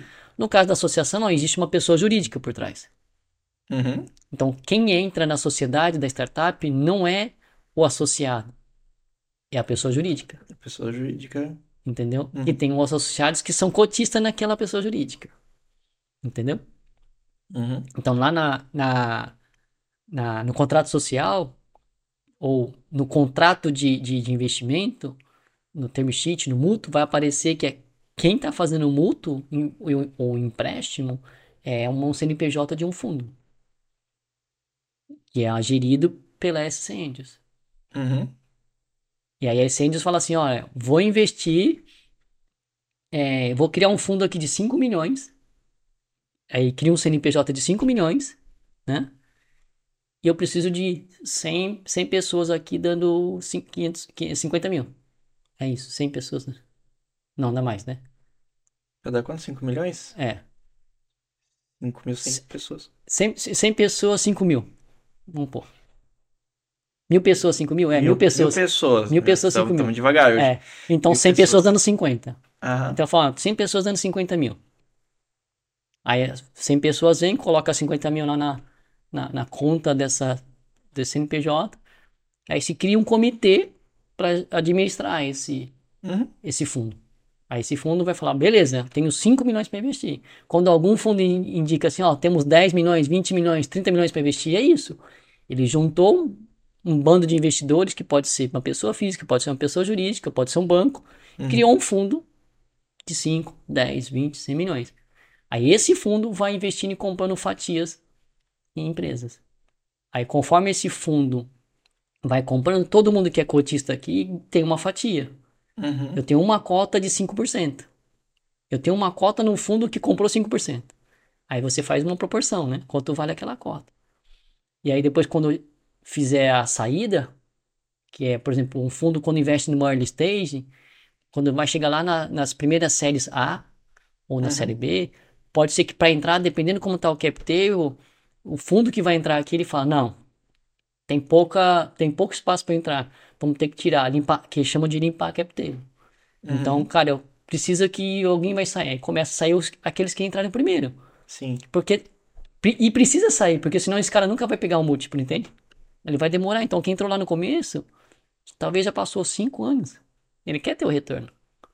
Uhum, então, quando entra a, a série A, a série B aqui, parte dele, vai ele tira outro e vai renovando. Aí ele fala, ó, então o seu 5% lá, agora que valia 100 mil, agora vale um milhão. Uhum. Isso é empresa. E, e, beleza. E aí esse fundo foi lá e investiu numa que deu muito errado. É, uhum. pode ser que reverta em prejuízo, ou no pior das hipóteses, o, o prejuízo do, do investidor é o tanto que ele colocou no, na mesa. É, é porque como ele não entra no, não entra na, no contrato social, o prejuízo não vem para o fundo. Não vem para ele. O que ele. No máximo ele pede o que ele investiu. O que ele investiu. Isso. Entendi. Porque fazer o prejuízo é porque aquela empresa, aquela startup, ela ele pode contrair que... dívidas. Uhum. Entende? Como eu não entrei no, no contrato social, eu não sou consolidário na, na dívida. Uhum. Entende? Então fica então, com. É, é, diferente. Aí é só o momento que você resolve ou não entrar. Por isso que, de novo, é, é pensa na sociedade, porque você também é, é sócio no lucro e no prejuízo. Uhum. E, uh, e a Venture Hero? Venture Hero. Venture Hero. Venture Hero é um, negócio mais novo que eu, que uhum. eu ajudei a fundar.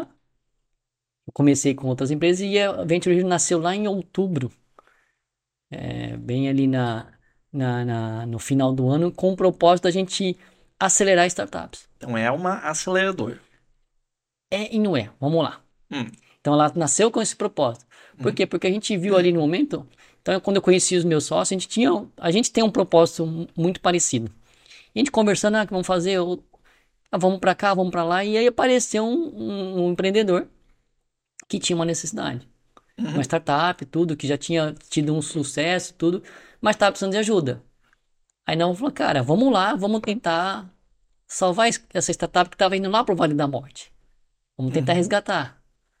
Aí eu falei, vamos tentar. O que, que, a gente pode fazer? Fomos nós três lá, eu, o Robson e o Rafa, sentamos com o empreendedor, olhamos, falei, cara, meu skill, o skill do Robson, a experiência minha, a experiência do Robson, a experiência do Rafa, cara, a gente consegue ajudar. Aí fizemos uma oferta pro cara, ó, a gente vai te ajudar com isso, isso, isso, em troca de um percentual da empresa. Chegando nisso aqui, a gente bota uma grana para dar aquela. A gente arruma a casa, a hora que a casa estiver arrumada, a gente põe grana. A hora uhum. que a gente botar a grana, é para poder acelerar o negócio, né? Uhum. Então a gente falou, cara, esse é um. Parece um negócio legal, né? Pô, tinha uma startup, tinha um negócio ali, a gente via potencial. E foi como todo negócio, a gente fala, cara, vamos pilotar, vamos fazer, mete a cara e vai lá e faz, testa, não tem nenhum. O máximo que vai acontecer, eu vou perder essa grana. Uhum. E o uhum. tempo investido, né? Naquele negócio. Mas no mínimo, eu vou ganhar aprendizado pra caramba. Sempre. Uhum. Então, então eu falei, cara, é um investimento, vamos embora. Isso eu vou fazer. Em outubro, novembro. É, na verdade, a gente fechou ali, começou novembro, dezembro e janeiro. Foi de janeiro, fevereiro, a gente falou, cara, não conseguimos, junto com o empreendedor, chegar num acordo.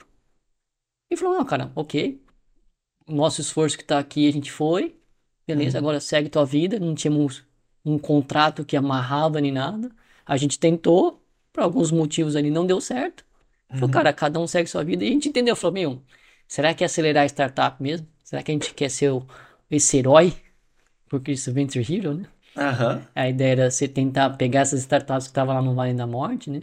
Será que a gente vai. Então, a ideia, a ideia inicial era essa mesmo. Era essa. Essa mesmo. Pegar e recuperar e. É. Porque daí vocês iam entrar com skill e tal. Exato. E startup aí... que já tinha um negócio meio que validado, mas uhum. antes de chegar lá no growth, alguma coisa aconteceu Isso que ela.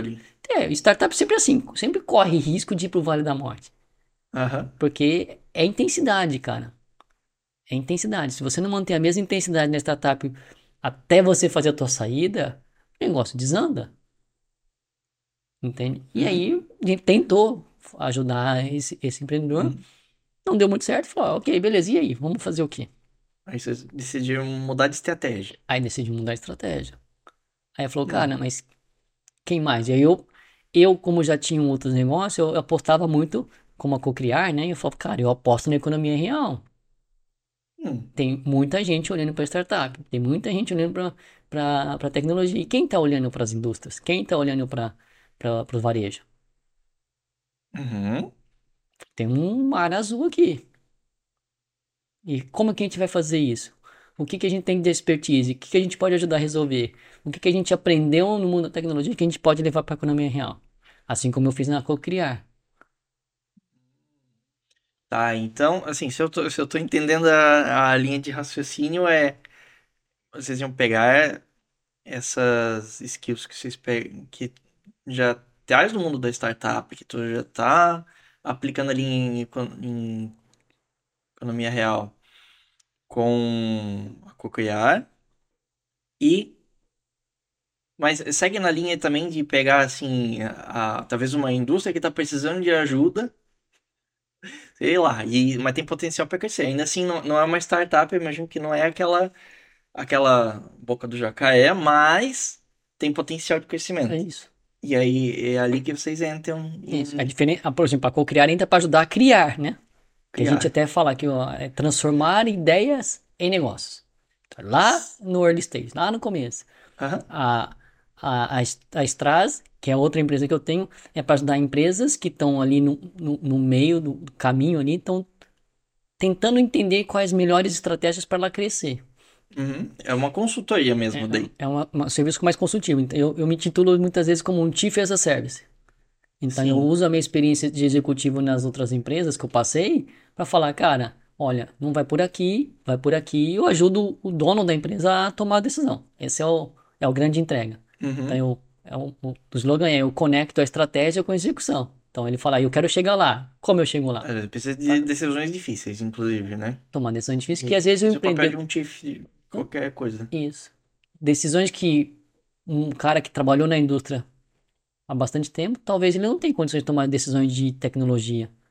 De, uhum. de, talvez de financeiro, de investimento, talvez de fomento, entende? Uhum. Então, eu falo para eles, se eu não sei, eu sei quem sabe.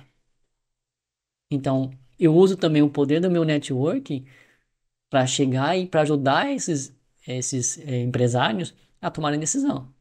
Eu falei, mas uhum. beleza, então a, a Cocriar está atuando na, na, na, economia real, a Strat está atuando na economia real. Eu falei, cara, na Venture Hill a gente deveria também atuar na economia real. Uhum. Tem exclu... Mas é exclusivamente hoje economia real ou se aparecer uma startup que é um caso que faz sentido para vocês? Vocês também vão. Não tem problema. Não tem problema, porque tem... vocês têm o know-how de como ajudar. Esse é, vamos dizer assim, a gente já, já fez, né? Na verdade, essa parte da economia real é um diferencial, inclusive. É isso. É onde a gente está inovando. Uhum. Onde está inovando, está tentando levar uma mentalidade diferente. Então, inovar é isso, não é mudar. Uhum. E uh, com todas essas é, iniciativas, essas empresas, tá atuando aqui na região de Blumenau, no Vale do, no Vale Europeu. Qual que é o, o range de vocês, vocês o Brasil inteiro? Onde que vocês Sonho grande, comércio pequeno. Aham. Entende? Então, como as empresas estão no começo da jornada, nós estamos focados em Blumenau e região. Entende? Mas, obviamente, eu, eu, eu tenho como propósito, né, é mudar o Brasil. Melhorar o Brasil. Eu falo, eu quero melhorar o Brasil. Uhum. Só que para melhorar o Brasil, primeiro eu começo melhorando a minha cidade, né? Depois uhum. o meu estado e sim depois a federação. Não adianta eu querer achar que eu vou. Eu não tenho uma startup, né? Eu tenho uma empresa de economia real, uma consultoria de serviço, né? Uhum. Que usa métodos de startup, métodos de tecnologia para ajudar as empresas de economia real a fazer algo diferente. Uhum. A aprender e mais tá, rápido. Que é ajudar elas a inovarem, no, no fundo. No fundo, é ajudar elas a inovarem. Uhum. Então, ótimo. Se eu, como meu propósito é melhorar o Brasil, se eu ajudar a melhorar os pequenos negócios, que são 80% dos geradores de emprego, eu estou ajudando a melhorar o, o país, certo? Uhum. Então, obviamente, começo numa escala de Blumenau, depois numa escala de Santa Catarina, depois numa escala de Brasil. Uhum. Não necessariamente eu e minhas empresas fazendo. Mas se a gente conseguir levar essa cultura e começar a entender que isso funciona, se as empresas começarem a melhorar, quem começou primeiro, quem saiu na frente, leva vantagem. Uhum. Então também vou ganhar. E como é que tu espalha essa mensagem? Para espalhar essa mensagem, eu, aí é um estudo que. Como começou isso? Quando eu saí da, da, da empresa da, da Mevtech, né? Uhum. Eu já tinha uma noção, assim, de que, cara, que eu tava. que tinha alguma coisa diferente para fazer. Foi que época mais ou menos? 2022. 22, faz, foi recente, inclusive. Foi recente, fez, fez um ano em março. Então vai fazer um ano, em, um ano em quatro meses, né? Vai fazer cinco meses. Uhum. Então. Mas eu já vinha desde 2017 me questionando quem que eu queria ser no futuro. Isso foi amadurecendo, entendendo, eu fiz uma jornada de autoconhecimento ali para entender quem que eu seria daqui cinco anos. E aí eu comecei isso, fui mudando. Falei, ah, eu, eu sabia que eu queria ser um diretor de uma empresa. Em uhum. 2017, final de 2016, Humberto, você lembra do Humberto? Claro. Eu falo isso para ele toda vez que eu encontro o Humberto. E falar nisso, Humberto, se estiver vendo esse episódio, é um abração. Uhum. Humberto Matesco. Eu sempre falo pra ele assim, a, a pergunta que ele me fez ali no final de 2016 mudou toda a minha vida. Porque ele fez ali eu me buscar um autoconhecimento. A pergunta é: como é que a gente faz mais ramadinhas? Não é no sentido de biológico, né? Mas ele queria replicar. Ele falou: não dá para clonar. Tá? Como é que a gente faz mais ramadinha? Eu falei: o que, que é ramada para você? Uhum. Aí ele falou, pô, é um cara inovador, é um cara que tem a, atitude de dono, é muito criativo, consegue fazer várias coisas. Falei, beleza, criativo, senso de dono, é, é inovador, beleza, uhum. ok. Tá, como é que eu cheguei aqui? Porque eu sou fruto de um. Eu sou resultado de algo, certo? Uhum. Todo mundo é resultado de algo. Sim. Ninguém nasce assim.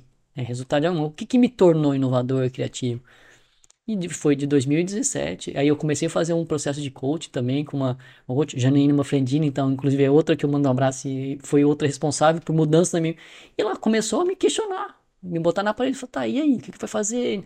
Me provocar. E eu sou um cara movido muito por provocações.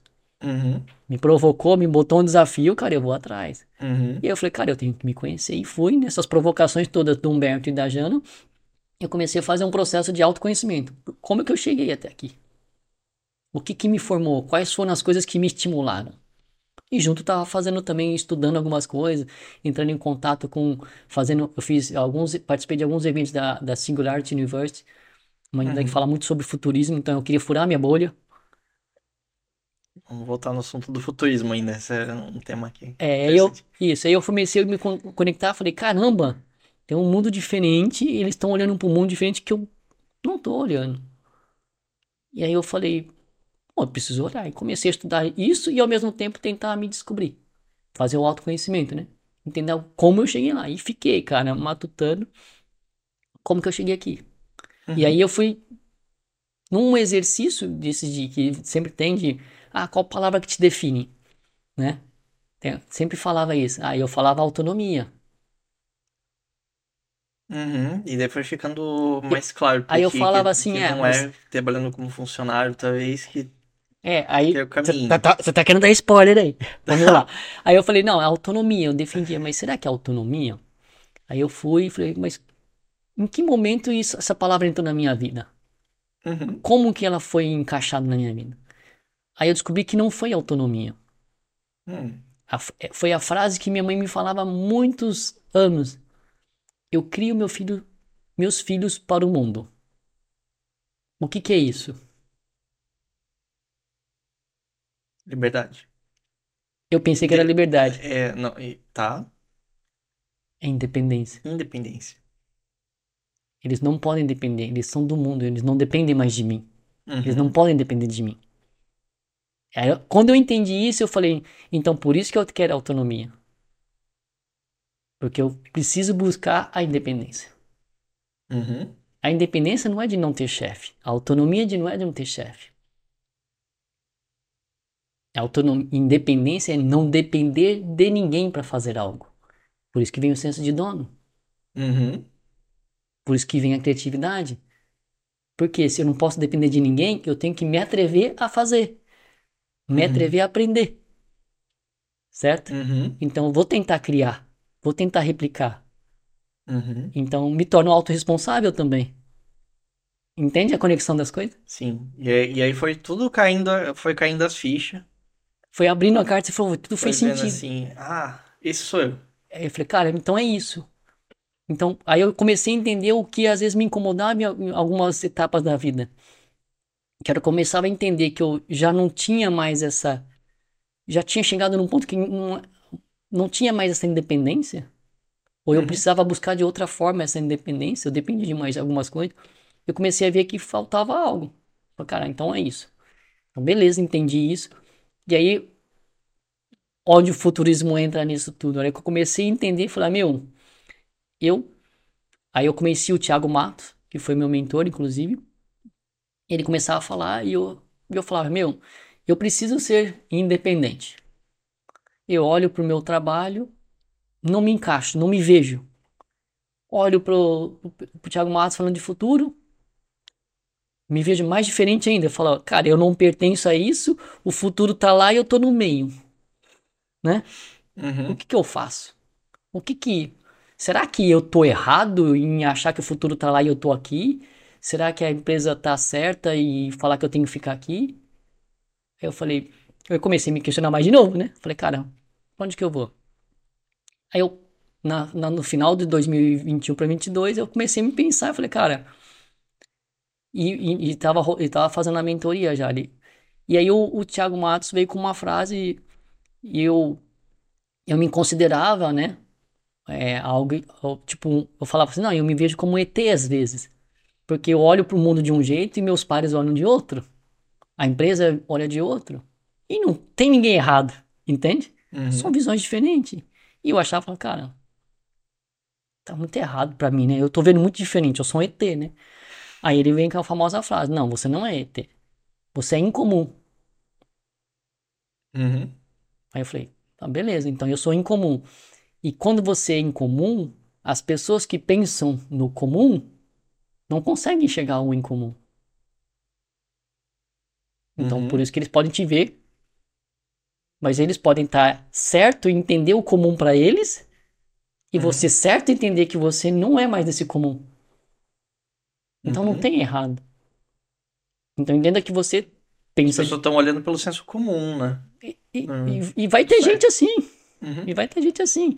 Então, pense que você está olhando para um lugar incomum. E se, se, você apostar nisso, talvez você chegue em um lugar que o comum não vai chegar. Uhum. E daí tu vê o potencial. Ali. Aí eu falei assim, pô, legal. Então tá bom, eu vou explorar esse incomum. O que, que eu vou fazer? Vou empreender. Uhum. Então eu vou empreender. Se eu acho que aqui esse comum tem que ser diferente, então aquela coisa que a gente fala, se você tem um problema, vai resolver, né? Se você está vendo alguma coisa errada, vai lá e resolve. Então, se eu, se eu acho que o comum não vai funcionar para o futuro, então eu vou fazer o meu incomum tornar realidade. Vou validar esse meu incomum. Se ele, se o comum deveria vir para cá, ou se eu falo, não, eu tá errado mesmo, eu vou para lá. Então, na dúvida, vou testar. Vou empreender. Uhum. É o que faz um, um bom empreendedor. Então você tem que testar a ideia. Eu tava muito confiante.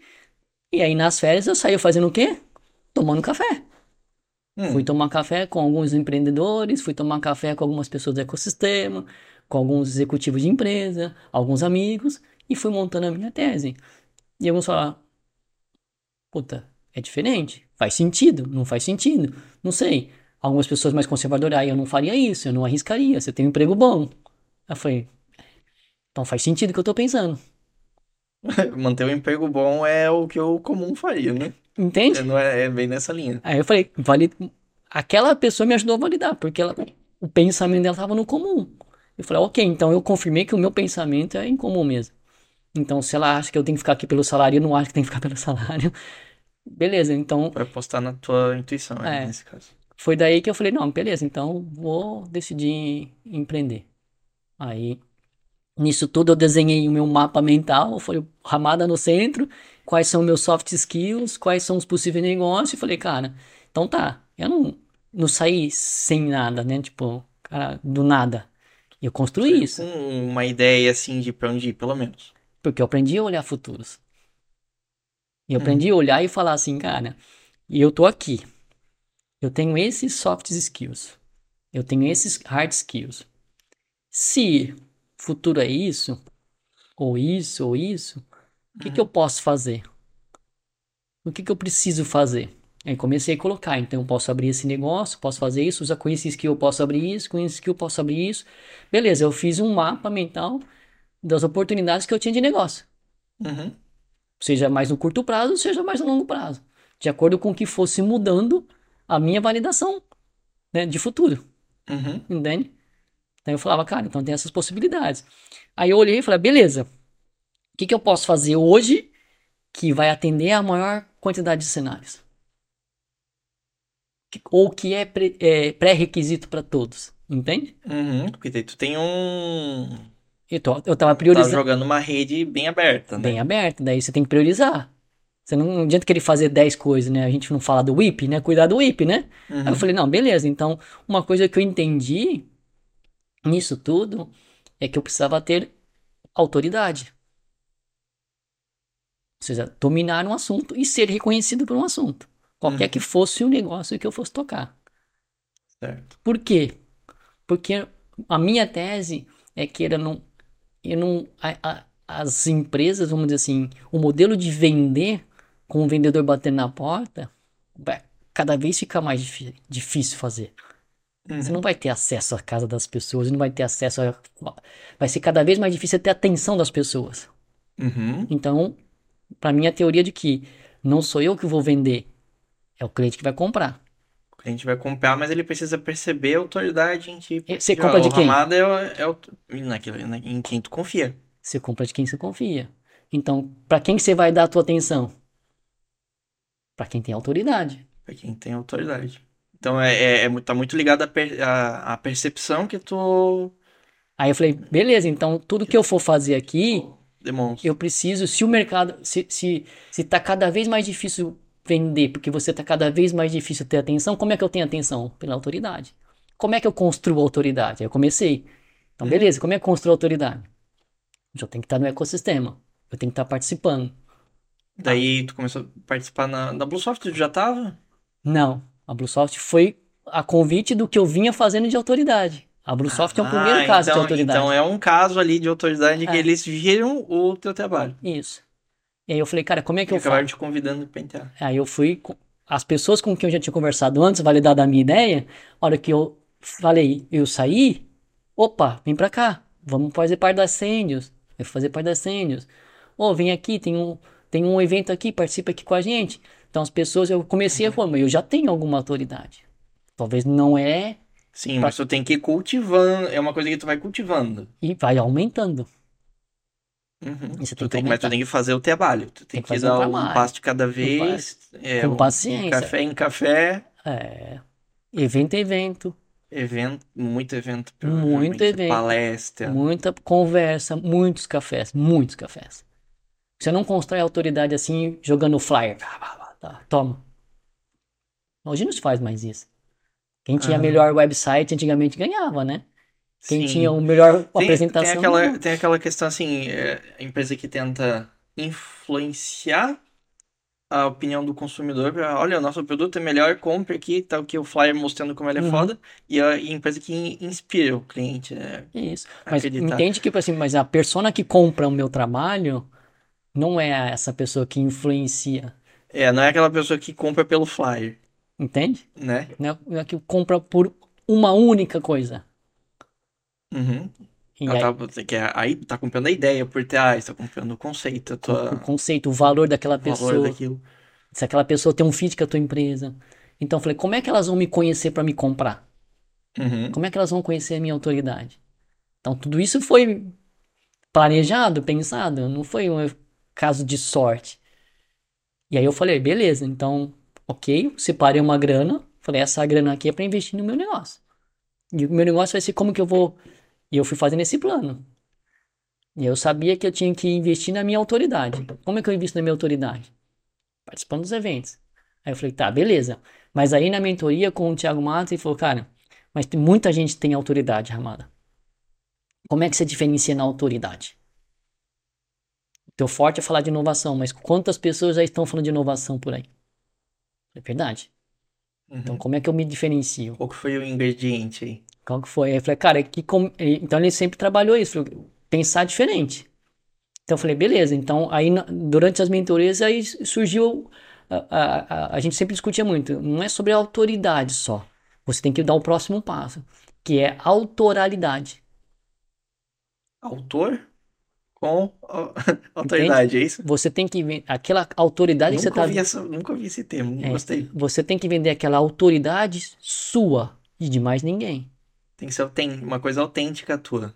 Tem que ser sua, tem que ser autoral sua. Autoral. Porque aí você se destaca daquele que tá o papagaio de pirata. Que também uhum. pode ter autoridade. Autoral. Entende? Porque ele fala muito bem do assunto. A autoridade fala muito bem do assunto. Certo? Sim, isso provavelmente tem bastante gente que se preparando consegue fazer, mas não necessariamente consegue colocar aquele tempero individual ali. Isso. Todo mundo, um monte de gente pode fazer palestra de inovação só lendo o livro. Falando as buzzwords, dando exemplo, pondo no slide lá. Um... Aham, pra quem nunca viu, tá ótimo. Tá né? ótimo. Nossa, que lindo. Ok, então, eu não quero ser visto como esse. E aí onde entra a autoralidade.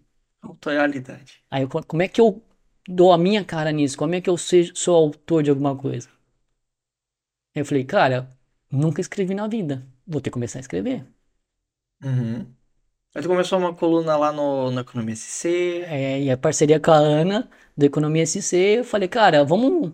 Tu não tem aqui, olhei nos textos, tu não tem uma coluna que fala muito sobre é, futuros. Ela, ela já na hora respondeu para mim assim: vamos pilotar.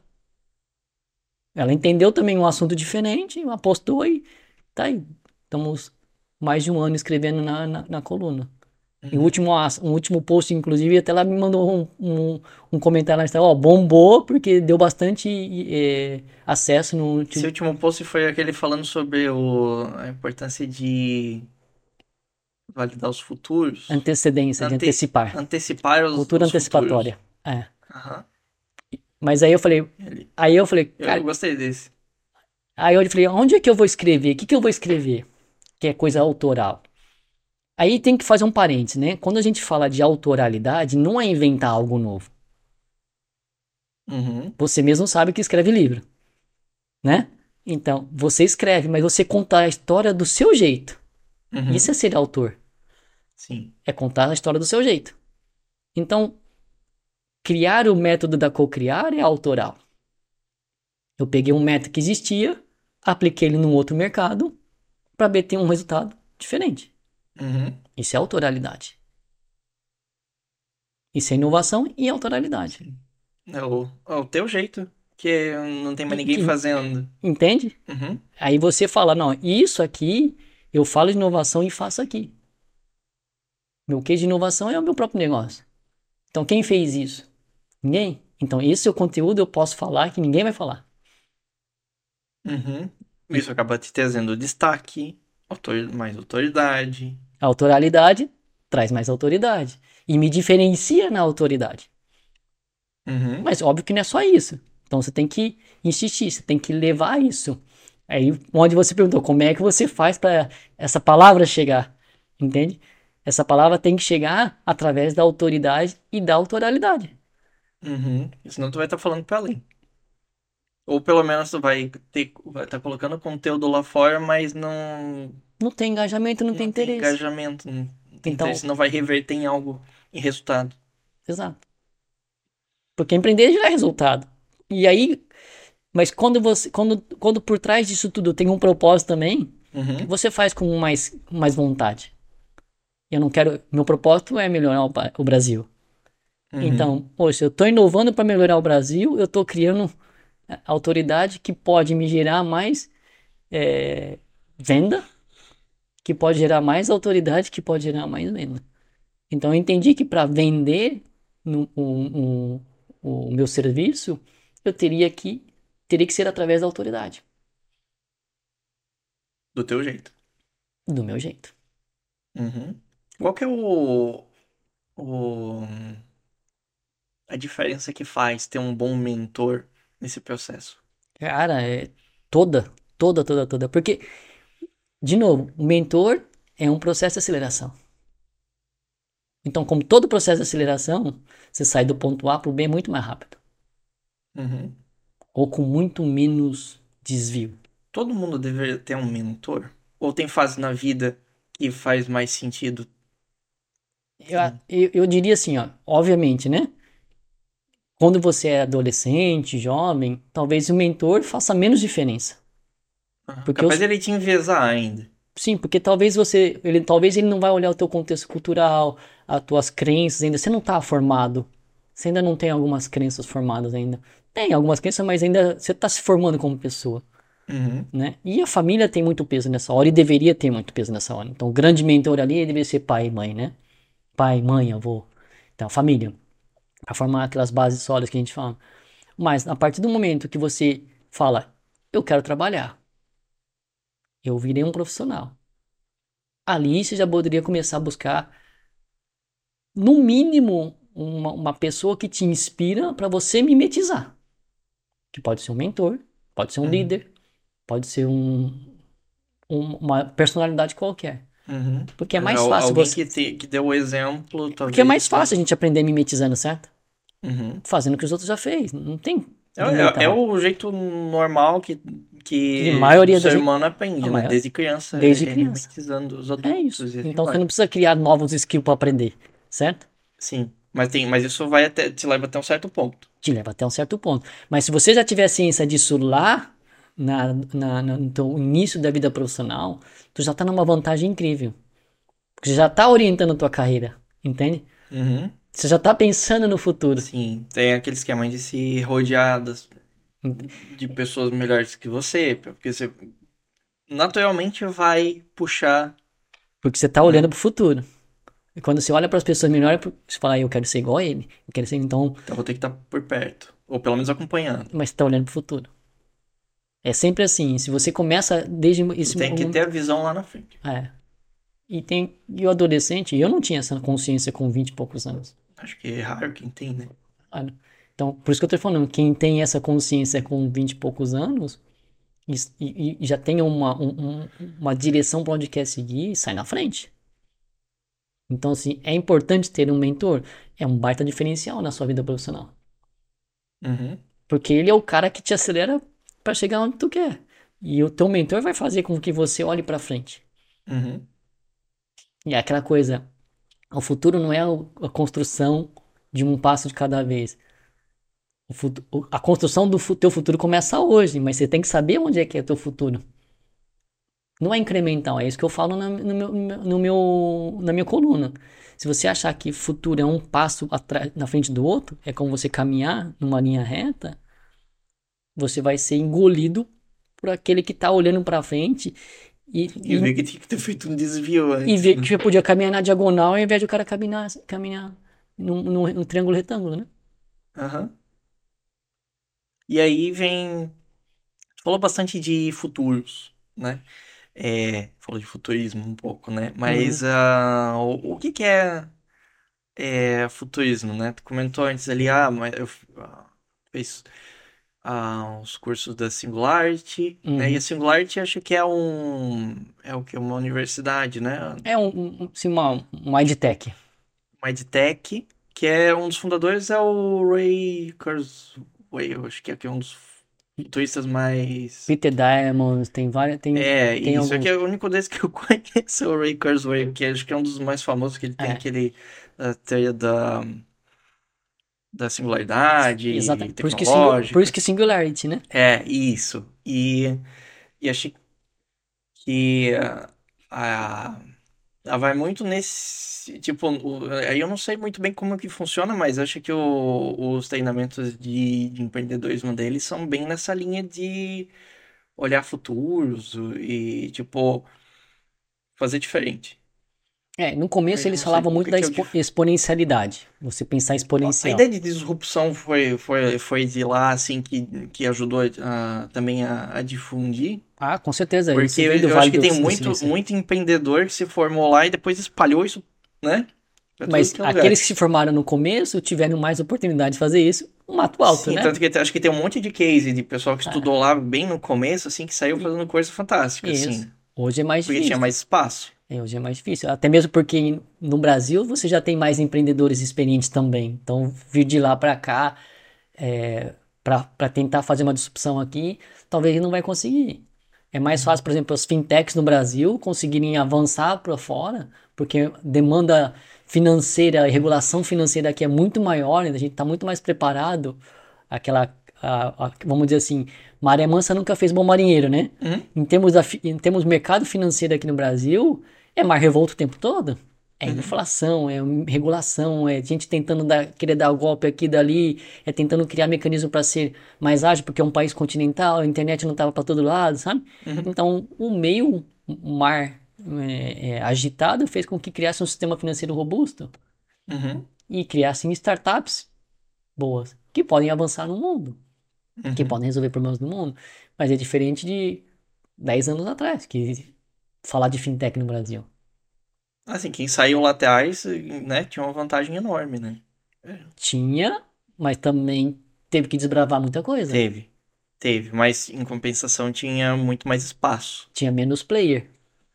Abriu vários, vários não conseguiram. Quem conseguiu, conseguiu chegar num lugar muito bom. Uhum. E tem mercados ainda que estão bem, que estão bem pouco desbravados, né? É, porque, Imagino, até... ah, o fintech tá aqui, mas aí é. tem seguros, que talvez tá mais para trás. Que e... aí o mercado tava mais travado, que aí o mercado tem que desregular, a uhum. SUSEP tá mudando, abrindo, tá aí criou de bola. mudar a legislação e, e tudo para permitir. Nós tivemos um marco das startups só em 2020. Foi frente. Foi. Então... Aí facilitou realmente Aqui agora de... startup, é. porque eu, eu, eu, eu, não acompanhei mais uh, como que andou isso, tipo, uhum. tá Não, tá foi valendo, sancionado, foi sancionado, tudo, tá, tá valendo. Tá, valendo Tá valendo. O que depende agora é as prefeituras, que são as responsáveis pelas aberturas de licenciamento, de, de regulação no município, né? Uhum. Aderirem.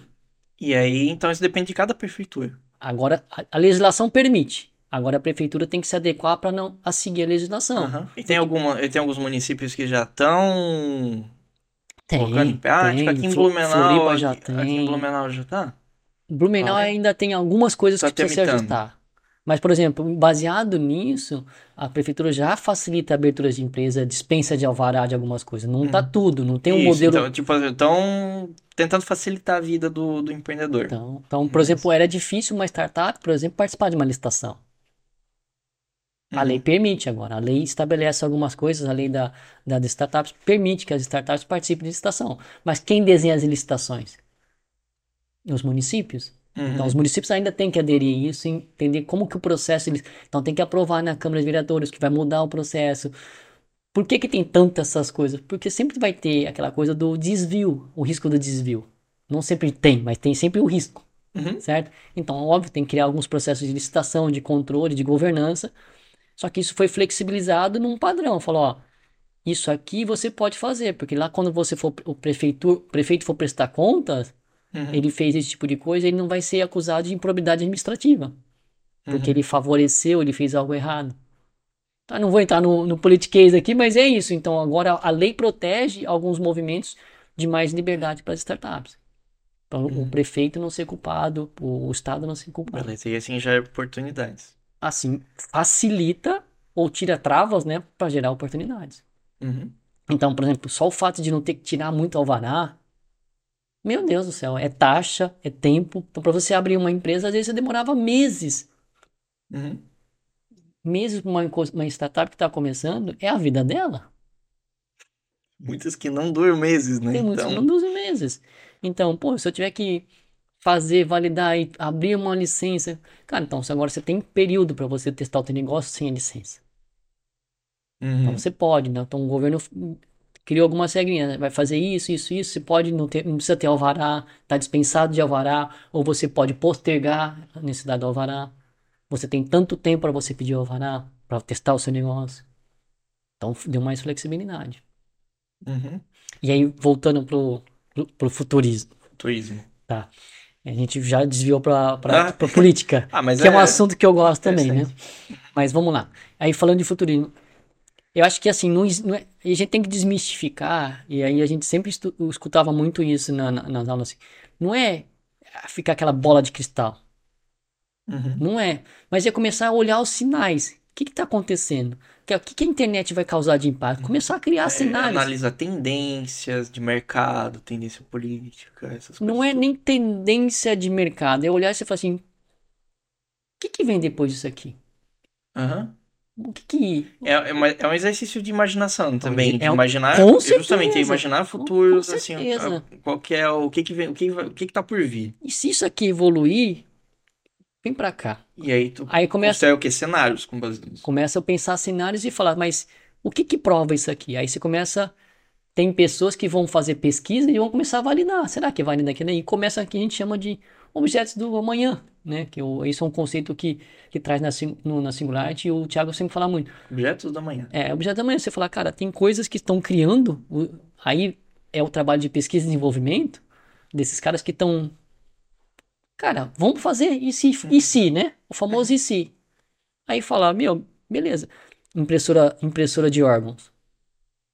Bom, se tem uma impressora digital, será que a gente não consegue imprimir tecido? Alguém fez. Será que? Uhum. É o quanto viável que vai ser disso. Aí o cara, é a possibilidade disso aí, aqui popularizar aí, o alguém tá, alguém, tá, alguém tá lá ainda pesquisando, falando, ó, oh, legal, tem alguém pesquisando uma impressora de tecidos. E se der certo? Que, que vai ter lá? Uhum. Vai ter transplantes melhores. Vai ter isso, vai ter aquilo. Entende? Uhum. Então, com, com pequenas pesquisas, você consegue ir extrapolando cada vez mais. Uhum. Então, é um exercício de extrapolação. Imaginação não, e extrapolação. Não muito diferente de um escritor de ficção científica faria, talvez. Às mas... vezes eles fazem isso. Por isso que às vezes a gente fala, meu, os caras previam o futuro no Jetson. Sim, mas eles faziam esse exercício e pensavam futuros. Alguns, a, alguns acertam. Alguns, alguns acertam, alguns não. Uhum. Por isso que você fala, meu, os Jetson estavam o tempo todo certos disso, né, cara? Algumas coisas que eles colocavam tem lá. Tem um monte de coisa que deu errado, mas tem umas coisas que. Mas pensa o é seguinte. É senso comum, e às vezes o senso comum erra forte, mas às vezes acerta. Mas pensa o seguinte: aquele cara que pensou na impressora de comida, será que ele não foi influenciado por assistir Jetson? Talvez. Não, e, e aí é engraçado, porque, assim, ficção é tem, tem alguns autores que dizem que. A vida que imita a arte ou a arte que imita a vida? E, e as duas coisas, né? Porque muitos do, dos empreendedores, tipo, de hoje, cresceram lendo ficção científica de antigamente, eles acabam trabalhando para tentar transformar aquilo em, em, em verdade. Né? E aí é, é, vai retroalimentando, né? As duas coisas. É isso, isso. Mas é, é esse exercício de alguém falar, em si? Eu, eu lembro de ter assistido um, uma palestra sobre futurismo no TED, muito boa que a mulher disse. Eles faziam, inclusive, tipo, montar cenário, construir, fazer teatro e, tipo, de várias formas para entender como que é estar tá naquele cenário imaginado. Uhum. Ah, realmente isso aqui faz sentido mesmo, né? Ah, e se lançar um tipo de novo de garrafa aqui, todo diferente. Não, na Petra não vai funcionar, ele fez o que tem aqui e descobriu que não. Uhum né? Mas é, é, tipo, tem inúmeras formas de tu explorar e imaginar esses. Isso, por isso que eu falo, ah, é, todo mundo consegue pensar em futuros? Todo mundo consegue. E eu, no meu texto eu trago. Mas é um exercício de criatividade e imaginação. Aí, hum. como é que você se torna mas, criativo? Mas, e aí tem metodologia, eu imagino, para conseguir fazer isso melhor. É, eu, óbvio que eu tô trazendo uma linha simplista, né? Sim, e daí mas, conseguir vender isso como um agregar isso no teu serviço. Mas, você, tal, né? mas eu trago isso para você tentar trazer fazer essa extrapolação para tua vida. Não precisa ser extrapolação de 20 anos. Mas uhum. você faz, começar desde já a fazer esse exercício. E se? Sim, e tu pode aplicar no, no pessoal, como pode aplicar no futuro da empresa. No futuro dos negócios. No futuro do país. Então, o primeiro passo é você parar de olhar para o pé. Que é isso que eu escrevi no texto. Para de olhar para o pé. Olha para frente, para o caminho. Uhum. Entende? E, e, a analogia é essa, cara. E, e, se você olhar a maioria dos negócios, o cara tá olhando pro pé. Ele fala que eu tô olhando pra frente. Tô dando um passo na frente do outro aqui. Mas tá eu tô olhando pro meu pé. Eu tô andando pra frente, mas eu tô olhando pro meu pé. Agora, ah, mas se eu olhar muito pra frente, eu vou tropeçar. Então faz o quê? Olha pro pé, olha pra frente. Uhum. Olha pros lados. Não é? A, a, gente tem, aí é uma outra provocação que a gente, que o, que o Thiago Matos trouxe. Às vezes a gente quer muita coisa do bi, né? A gente acha que o mundo é bidimensional, né? Ou é 8 ou 80. Ou eu olho no presente, ou eu olho no futuro. Se eu olhar para os dois, eu caio. Não é verdade. Não é verdade. Entende? Então, olha, tenta se antecipar. Mas olha se antecipando. O caminho é reto. Né? Eu já olhei aqui, Beleza, então eu posso dar uns 20, 30 passos que eu não vou cair. E deixa eu aqui observar. Mas eu não tenho que observar só lá. Eu tenho que observar para cá.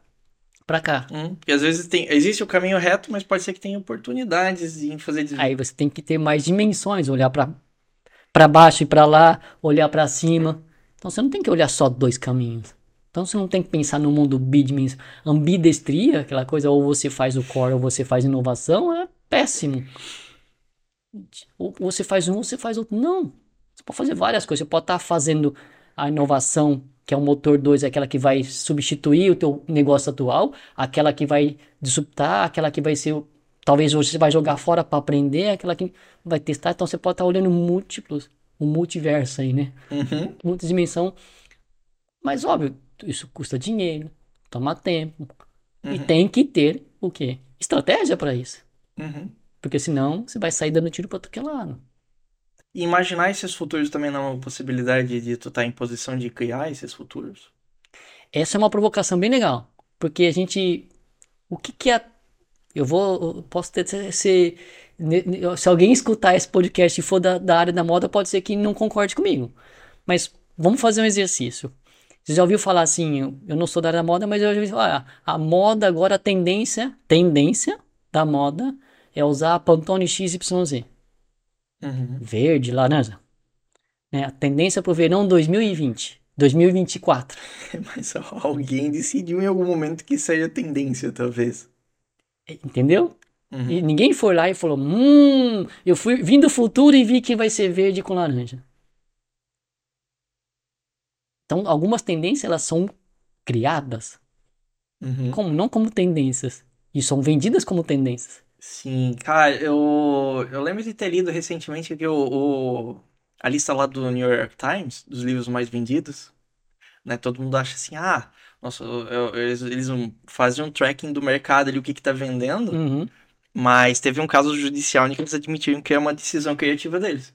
Não reflete necessariamente o que tá mais vendendo, eles colocam o que eles querem lá. Eles criam a tendência. Então, eles criam a tendência. Então, assim, cuidado. Então, é a outra provocação. Ah, se você acha que você segue uma tendência, primeiro você está seguindo, né? Seguindo você já está atrasado, certo? Uhum. Alguém já está na frente. Se você é seguidor, você já está atrasado. Então, por isso a autoralidade. Uhum.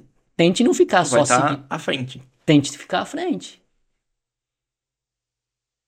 Então, como não é do nada que eu, eu, eu fui fazendo essas coisas. Foi tudo essa bagagem acumulada. É a experiência que você vai para construir isso. Eu não estou dizendo que eu estou prevendo o futuro. Não, eu, tô, eu consegui olhar para algumas coisas, desenhar um plano e conseguir construir ele. Mas conseguir construir olhando para lá na frente e vindo de trás para frente, que a gente fala, né? Que a própria Amazon faz, é o working backwards, né? Cara, uhum. para chegar lá eu preciso disso, disso, disso. Então hoje tem que começar isso. E se eu começar por aqui, eu posso ir para lá, para lá, para cá. Aí eu vou olhando, dei um passinho. O, o mundo tá indo para lá, a tendência tá se confirmando, as coisas estão indo... Não, tá mudando. Então esquece esse cara aqui, concentra ali. Então, dos três aqui que sobrou, o que, que eu posso mais fazer? Ah, isso aqui, opa, um próximo passinho. Tô mais perto dos três possíveis cenários de futuro. Uhum. Aí falou, ok, e agora? O mundo tá onde? Ah, o mundo tá. Ne... Ah, ah, beleza, então esse, esse futuro cenário 1 que talvez não faz sentido. Opa, então qual que é o próximo passo que eu tenho que dar? Olhando isso aqui, eu já tinha mapeado. Então, beleza.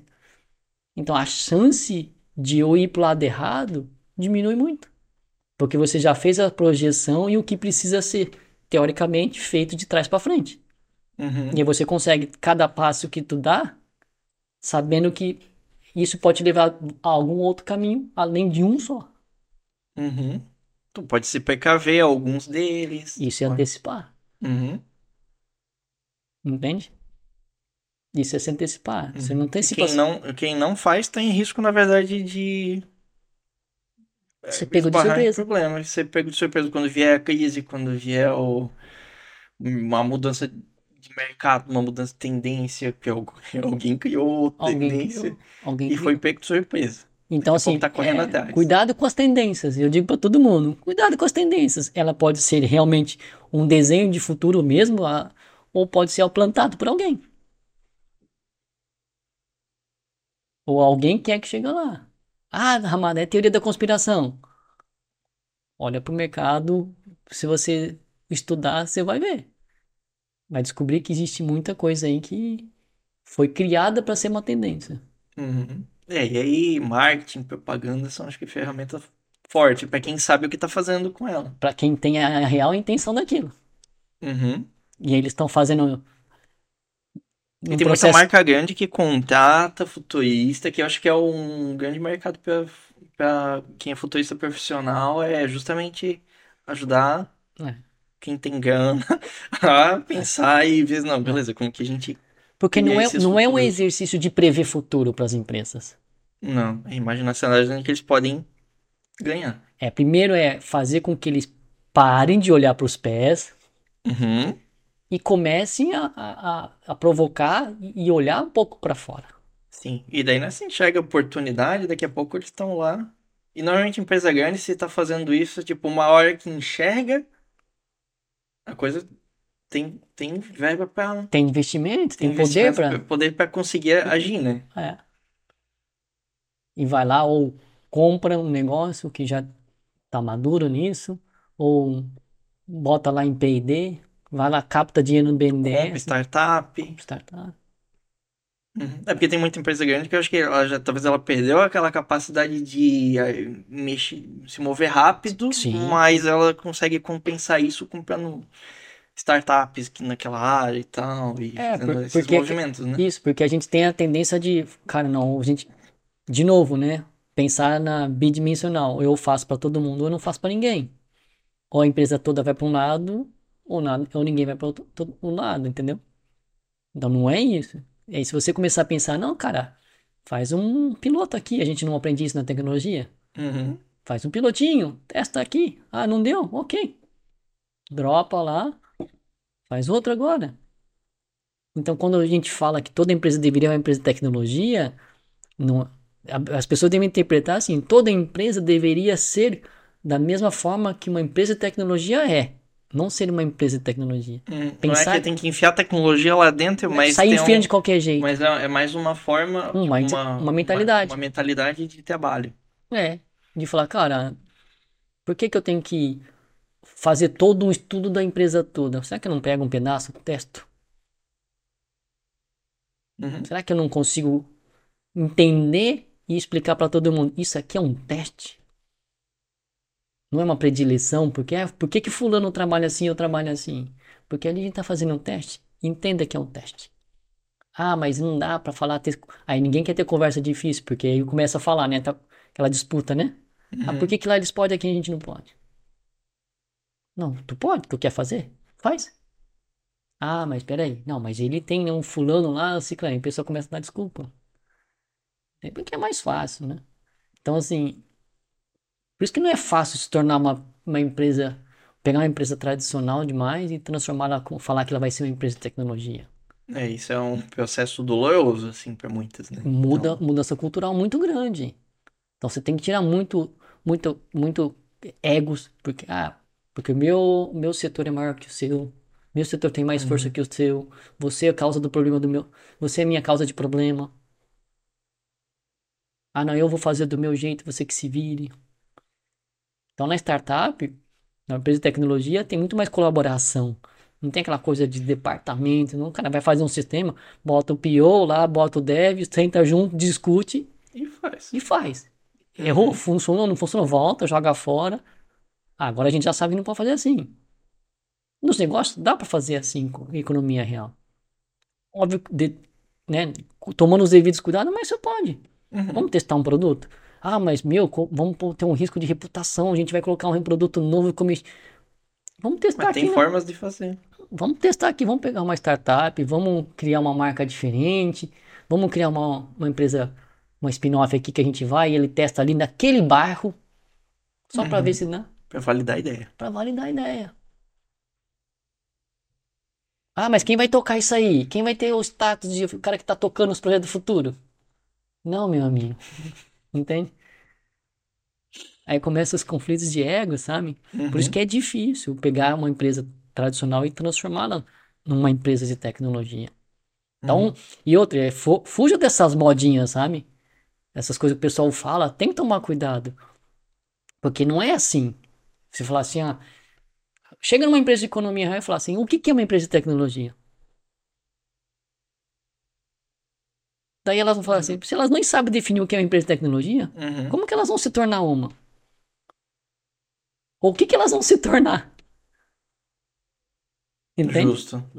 e deve ser uma coisa complicada, porque vai ter que trazer alguém, provavelmente, com uma visão de dentro da indústria de tecnologia, ou alguém que tem know-how do que, que tá falando, porque senão vai estar tá falando de ah, eu vi falar que tem uma nuvem. É, tem que estar na nuvem, isso, mas tipo, exato, não faz nem ideia exato. do que que tá falando. Exato. Aí eu vou ter que ter esse PO na empresa, eu vou ter que ter não sei o que. Sim, que, vai, mas o que, que eles vão fazer lá? Né? É.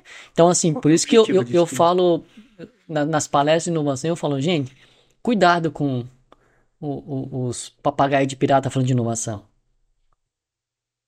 Porque eles só estão repetindo o que viram em algum livro. Tem muito livro. Tem muito livro. E quem escreveu, eu acho que. Não vou dizer que quem escreveu não tem experiência, mas é a experiência dele, no contexto dele, na história dele. Ele não, colocou relato. aplica para todo mundo, mas coloca como se fosse uma fórmula, né? É, porque ele falou, assim funcionou. Não tá errado ele fazer isso. Né? Ele está dizendo, ó, vendendo e falou, ó, minha ideia é sobre isso. O que, que as pessoas têm que fazer é, ah, legal. Entender pro, e trazer para o seu contexto. E trazer para o seu contexto. Crítico. Isso é crítico, né?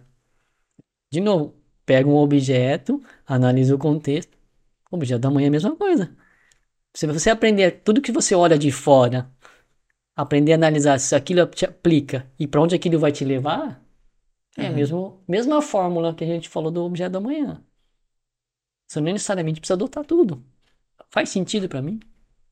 É o meu contexto? Eu preciso fazer isso aqui? Onde que eu vou chegar com isso? Onde é que eu quero chegar? Faz sentido eu adotar isso? Onde é que vai estar o meu mercado? Uhum. Eu sempre. Tem um cliente que fala assim: beleza, estão fazendo um exercício de futuro do produto. Não, o produto vai ser isso, isso, isso. Tá, mas em 5 anos, ou em 10, vamos falar 10 anos. Como é que vai estar o seu cliente? Aliás, quem vai ser o seu cliente? Ou melhor, qual é o cliente? Uhum. Você tem condições de saber qual é o cliente daqui a 10 anos? Ah, mas talvez. Vai ser o mesmo ainda. Será que teu cliente hoje ele vai estar tá, tá vivo até 10, daqui a 10 anos? Não estou dizendo que está, tudo vai acontecer de ruim, mas você tem que se questionar. Uhum. Para você começar a extrapolar e falar, cara, se meu mercado mudar para isso, tá, mas então vamos olhar então o que que que que tá, como que está evoluindo as gerações de empresa? Olha os dados. Tamanho médio das empresas hoje em relação a 10 anos atrás, em relação a 20 anos atrás. Opa, está mostrando uma tendência, né? A linha está olhando o histórico, ela está diminuindo. Então a tendência é que talvez as empresas sejam cada vez menores. Uhum. Oi, a nossa está crescendo. Talvez a gente tá indo na direção errada. E meu, ou estou criando um produto que, que, tá, que depende da quantidade de pessoas dentro de empresa. Ou, é, forma de vender Forma tal, de vender, né? monetizar. Ah, é, é focado em empresa gigante. Isso. Talvez o mercado está reduzindo, só que tu não vê a tendência. Tu não olhou para os dados, tu não fez essa questão, você não fez esse questionamento. Uhum. Então, assim, não é, não é fazer exercício de previsão de futuro. É tentar se perguntar, cara, para onde estão indo as coisas. É fácil. Basta você começar a exercitar. Uhum. Vai ter essa resposta? Talvez não. Mas comece, cara. Você começa a vir um hábito. Uhum. É oportunidade para evitar perrengue lá na frente. Se antecipar. Enxergar o caminho. Criar coisas novas oportunidade de inovar, tudo isso tá, tá em ali fazer esse exercício. E aí, agora, por exemplo, aí a gente olha assim, por exemplo, tanto na, na Venture Hero, na Estrada, na qualquer um dos negócios, a gente tá falando assim, cara, a gente tem que sempre fazer diferente. Nosso mindset é fazer diferente. Uhum. E é sempre falar, cara, por que, que a gente tem que fazer assim? Vamos apostar? Então a gente já tem um mindset de testar. Errando ou acertando, a gente tá aprendendo e já sabe que não, talvez não é para cá. Cara, a gente tem uma direção, a gente sabe mais ou menos a gente quer uhum. chegar. E vamos testando algumas coisas. E a gente começa, quando a gente começa a fazer algumas coisas e começa a receber de feedback, pô, legal o que vocês estão fazendo. Então, já existe um reconhecimento, já tá mostrando um, uma autoridade. Uhum. Né? É, estamos fazendo diferente, cara, vocês estão fazendo diferente. Não, começa a receber, ah, a gente não viu isso, vocês estão fazendo algo diferente. Então a gente está saindo na frente. Não sei se muito na frente de quanto que está, mas do que está ao nosso alcance, talvez a gente esteja saindo na frente. Talvez não. Né? Talvez a gente tenha muito visado a população daqui, né? Talvez quando a gente for para Santa Catarina como um todo. Uhum. Mas vocês vão testando. a gente vai testar. Vão testando e vão aprendendo no caminho. É por isso que eu falei, beleza, então já vamos para outra cidade. Vamos fazer a mesma coisa em outra cidade. Já estão atuando em outra cidade? Ah, vamos fazer os, os nossos eventos ou a nossa atuação em outra cidade para tentar entender se aquele se é uma característica do mercado de Blumenau. Ah, entendi. Daí agora vocês estão nessa fase, então. Mas é isso que a gente tem que fazer. É justamente. Toda empresa tem que fazer. Cara, ok, validamos um negócio, agora vamos diversificar. Vamos uhum. testar outra coisa. E se outra cidade for diferente? Vamos lá. E se. Estão indo para onde agora? Então, a, tem, a, gente tem. É aqui no, no Vale Europeu? A gente deve fazer um evento lá em Floripa. A é fazer um evento no, em Rio do Sul. Então uhum. a gente vai testar cenários diferentes, até fazer um, um evento muito provavelmente lá no Oeste. Para quê? Para diversificar os polos, né? Uhum. Então, em... Começar a sentir o. É. Porque por mais que seja Santa Catarina. Santa Catarina é enorme. Né? É, é, enorme. Os outros estados são muito maiores, mas mesmo aqui em Santa Catarina tem diversos polos e microculturas. Aham. É, vai para Joinville e vai para Florianópolis, são dois cenários de empresa totalmente diferentes. E lá, por exemplo. E lá, por exemplo, a gente não tem talvez a mesma autoridade como pessoa física. Aqui vocês já construíram. Isso. Então vamos ver então... se o negócio, se a autoridade, se nossos negócios a gente fecha pelas nossas autoridades, que sim influencia. Foram construídas com base no cafezinho e tal. Isso. E se, ou se a gente chegar com alguém junto que tenha alguma autoridade lá e a gente vendeu a nossa ideia, a gente vai validar que a nossa ideia é mais forte do que talvez só a nossa imagem. Uhum.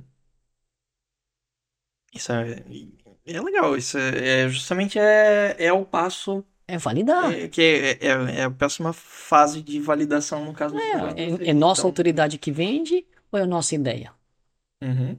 Aqui a gente testou com as duas coisas. Então a gente tem uma outra hipótese agora. Vamos ver se é a ideia que vende. Então vamos uhum. para um lugar onde a gente, nossa autoridade, a gente vai pegar carona na autoridade de alguém.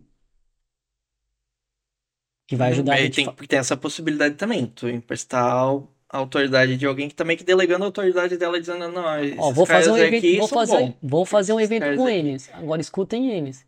Aham. Que é parceria também, no fim das contas, faz, é. faz parte. Faz do... parte.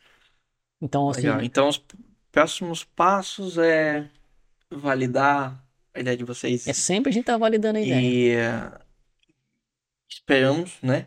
Que, que valide e consiga dizer assim, não, beleza? Então, funciona, é realmente a ideia, a, a ideia é boa, né? É. A ideia se mantém por si só, não só a nossa autoridade, talvez. Uhum. E aí, e aí o objetivo é o Brasil. Melhorar o Brasil, pelo menos é o teu propósito. É. Né? É isso. Eu acho que um, melhorando uma empresa, melhorando duas empresas, melhorando três empresas, e, e, tem, e talvez trazendo uma cultura diferente, fazendo com que esses líderes questionem mais, estejam abertos para mudança, talvez eu esteja impactando duas mil, dez mil pessoas, que podem depois impactar cada uma mais cinco, mais dez. Uhum. A coisa vai longe, né? Aí eu. exponencial. Então, vou mudar o Brasil de pouquinho em pouquinho, que ela uhum. vai, se, vai se espalhando. Eu não quero levar o mérito por isso. Eu não quero que ele me leve lá um carimbinho. Ah, foi o graças ao Ramada, não é essa a ideia. Não. Essa ideia tu quer ver impacto. É, porque senão eu também não, não meu negócio não, não cresce, né? Uhum. Se o Brasil não melhora, o que, que adianta eu fazer um, criar um negócio num país que não melhora? Uhum. Esse é um senso de comunidade. Todo mundo deveria ter esse senso de comunidade. É. Se a gente ia ter um mundo muito melhor se todo mundo pensasse assim, né? Não é um comunismo, né? É um senso de comunidade. Falar, cara, eu posso fazer pela comunidade e posso fazer pelo meu negócio. É um ganha-ganha, né? É um ganha-ganha. Não pode ser só o Estado ganhar. Não pode ser só uh, um ganhar. Porque para mim, assim, quando a gente fala, aí vamos voltar ao ecossistema. Uhum. Eu sempre, quando falo de ecossistema, eu trago para biologia. Eu falo, uhum. do, eu, quando eu vou explicar sobre ecossistema para alguém, eu falo, pensa lá no teu, no teu, na tua, na tua escola, quando você, nem sei a série ali, mas você aprendeu sobre ecossistemas em, uhum. em biologia, lembra? Meio uhum. ambiente e ecossistema. Sim. Aí eu falei, cara, a palavra vem dali. Ecossistema. Porque eco não tem nada a ver com tecnologia, né? Não, a gente etimologia. essa palavra, mas. Emprestou. É... Mas e o conceito? Será que o conceito virou uma modinha ou a gente está usando o conceito de ecologia, de ecossistema? Primeiro que o primeira coisa do ecossistema é, é, é a coisa que funciona de uma forma equilibrada, balanceada. Uhum. Certo? Então, por que, que existe um predador? Porque aquele predador precisa para cuidar para que um não cresça demais, para não fique não, não, estrague a cadeia alimentar, e isso vira uhum. um ecossistema onde todo mundo tem que dar a sua parte para o ecossistema para funcionar pra, em harmonia. Para funcionar em harmonia, certo? Uhum. Aí na medida que se você olha o ecossistema e não existe essa coisa da harmonia e a pessoa não entende, cara, eu cresci, eu a, eu comecei a consumir demais desse ecossistema tem que entregar uma coisa, algo, algo de volta. Ou eu começo a, a trabalhar para que o ecossistema cresça, ou eu saio, porque eu estou virando um predador. Uhum. E talvez um, que vai destruir fazer mal, vai destruir aquele ecossistema. Destruir o ecossistema. Se ele não tiver isso, não é. Não entenda pela, pelo sentido literal de destruir, né? Mas desequilibra. Então, uhum. se todo mundo entendesse o funcionamento do ecossistema, entendesse como Primeiro, cara, ajuda a tua cidade também. Alavanca a tua cidade antes de. Não, não precisa só um ou outro, mas faça também. Por quê? Porque a tua empresa está ali. O, o, as pessoas que prestam serviço para você tá ali. A tua família tá ali. Uhum. Então, tô falando que você não pode fazer, você deve fazer tudo primeiro isso. Não, mas tem que ter um ganha-ganha. Um então, eu, eu, eu, penso muito nisso, do o give back. Cara, eu, eu tô ganhando cara, eu quero alimentar de volta. Porque se eu não, por exemplo, o, como eu vejo, me vejo dentro do ecossistema, cara, eu preciso ganhar clientes, melhorar as empresas, certo? Uhum. Me proponho a melhorar as empresas. Tem um processo de educação por trás, então eu preciso ajudar no processo de educação lá nas empresas. Mas o que, que adianta eu fazer isso lá nas empresas se as escolas continuam produzindo os mesmos tipos de pessoa? Uhum. Eu tô tampando só com a peneira. Então eu falo, beleza, eu posso fazer aqui. Mas e se eu fizer lá no começo de tudo? Uhum. Será que eles não vão. O ecossistema não se balanceia melhor e eu não preciso ficar.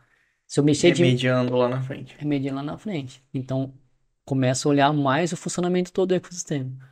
Então eu falei, beleza, eu posso fazer aqui, mas eu preciso fazer aqui. Então, por quê? Porque se eu crescer também, eu vou precisar disso aqui. Então eu vou ajudar a regar as plantinhas, porque quando eu crescer, eu vou precisar de mais planta. Ou vou deixar para alguém regar? E vou consumir todo mundo a mesma planta. Vai todo mundo passar fome. Uhum. Então, meu trabalho é olhar, cara, qual que é o recurso que eu preciso e como que eu posso ajudar a regar. Que serve para mim uhum. e serve para meu cliente. Meu cliente crescendo, eu cresço. Eu regando, eu tenho de onde colher uhum. para crescer. Porque que adianta fazer meu cliente crescer e depois eu não conseguir crescer, porque eu não tenho. Uhum. Isso acaba, Entende? essa visão acaba fugindo é, bastante daquele, acho que capitalismo mais predatório que tinha antigamente, né? Que é só lucro, né? Tudo é visando em função de lucro. Mas, mas isso aqui visa lucro. Visa Entende? lucro, mas é, é, tem uma diferença de tu olhar só pro lucro né, dizer assim, não, beleza, é, vamos maximizar o lucro, sabe? Quando é, é, só isso que importa, você vai comendo tudo no meio do caminho, né? É, mas, é, mas então, mas eu e... preciso regar só dando dinheiro? Não. Eu posso regar ganhando dinheiro. Pode regar ganhando dinheiro. Não tô dizendo que tem que abrir mão do dinheiro, não, do é, lucro. Mas, é isso. Mas essa visão de que se tu investir no ecossistema, a coisa mas vai crescer também. Esse é, esse é o ponto. As pessoas acham que investir no ecossistema é só dar. É doar. Às vezes é doar Não, tempo. É tempo, conhecimento. É, é conhecimento. É, mas é você também ganha autoridade. Uhum. Se eu ajudar a regar lá, eu também estou ganhando autoridade que me ajuda a trazer mais cliente. Então eu estou ganhando, regando. Então, é, é esse exercício que todo mundo tem que fazer. O quanto que eu posso ganhar dinheiro também ajudando a me ajudar. Uhum. Não, então, é justamente o que eu. É, é uma forma de ser responsável, né? De, de trabalhar de forma responsável. Você pensar no ecossistema. Uhum. Todo mundo pode ganhar dinheiro no ecossistema. Todo mundo vai ganhar e dar um se pouquinho. O, se o ecossistema é, é, tá saudável, todo mundo ganha. Se todo mundo entender como funciona o ecossistema, o ecossistema vai crescendo todo mundo. Se alguém não desbalancear, tirou um predador. Uhum. Algo vai desequilibrar. Ou colocou um predador que não, não, não, não funciona. Não é dali. Vai desequilibrar. Uhum. Eu não tô dizendo que a gente tem que sair matando a empresa, não. Mas não, olha mas isso. às vezes mudar o cenário para essa direção pa, pa, passa pela educação, passa, né? O que, que eu posso fazer e ganhar dinheiro com isso? Uhum. Como é que eu faço e ainda ganho dinheiro? Ou como é que eu faço e diminuo o meu custo?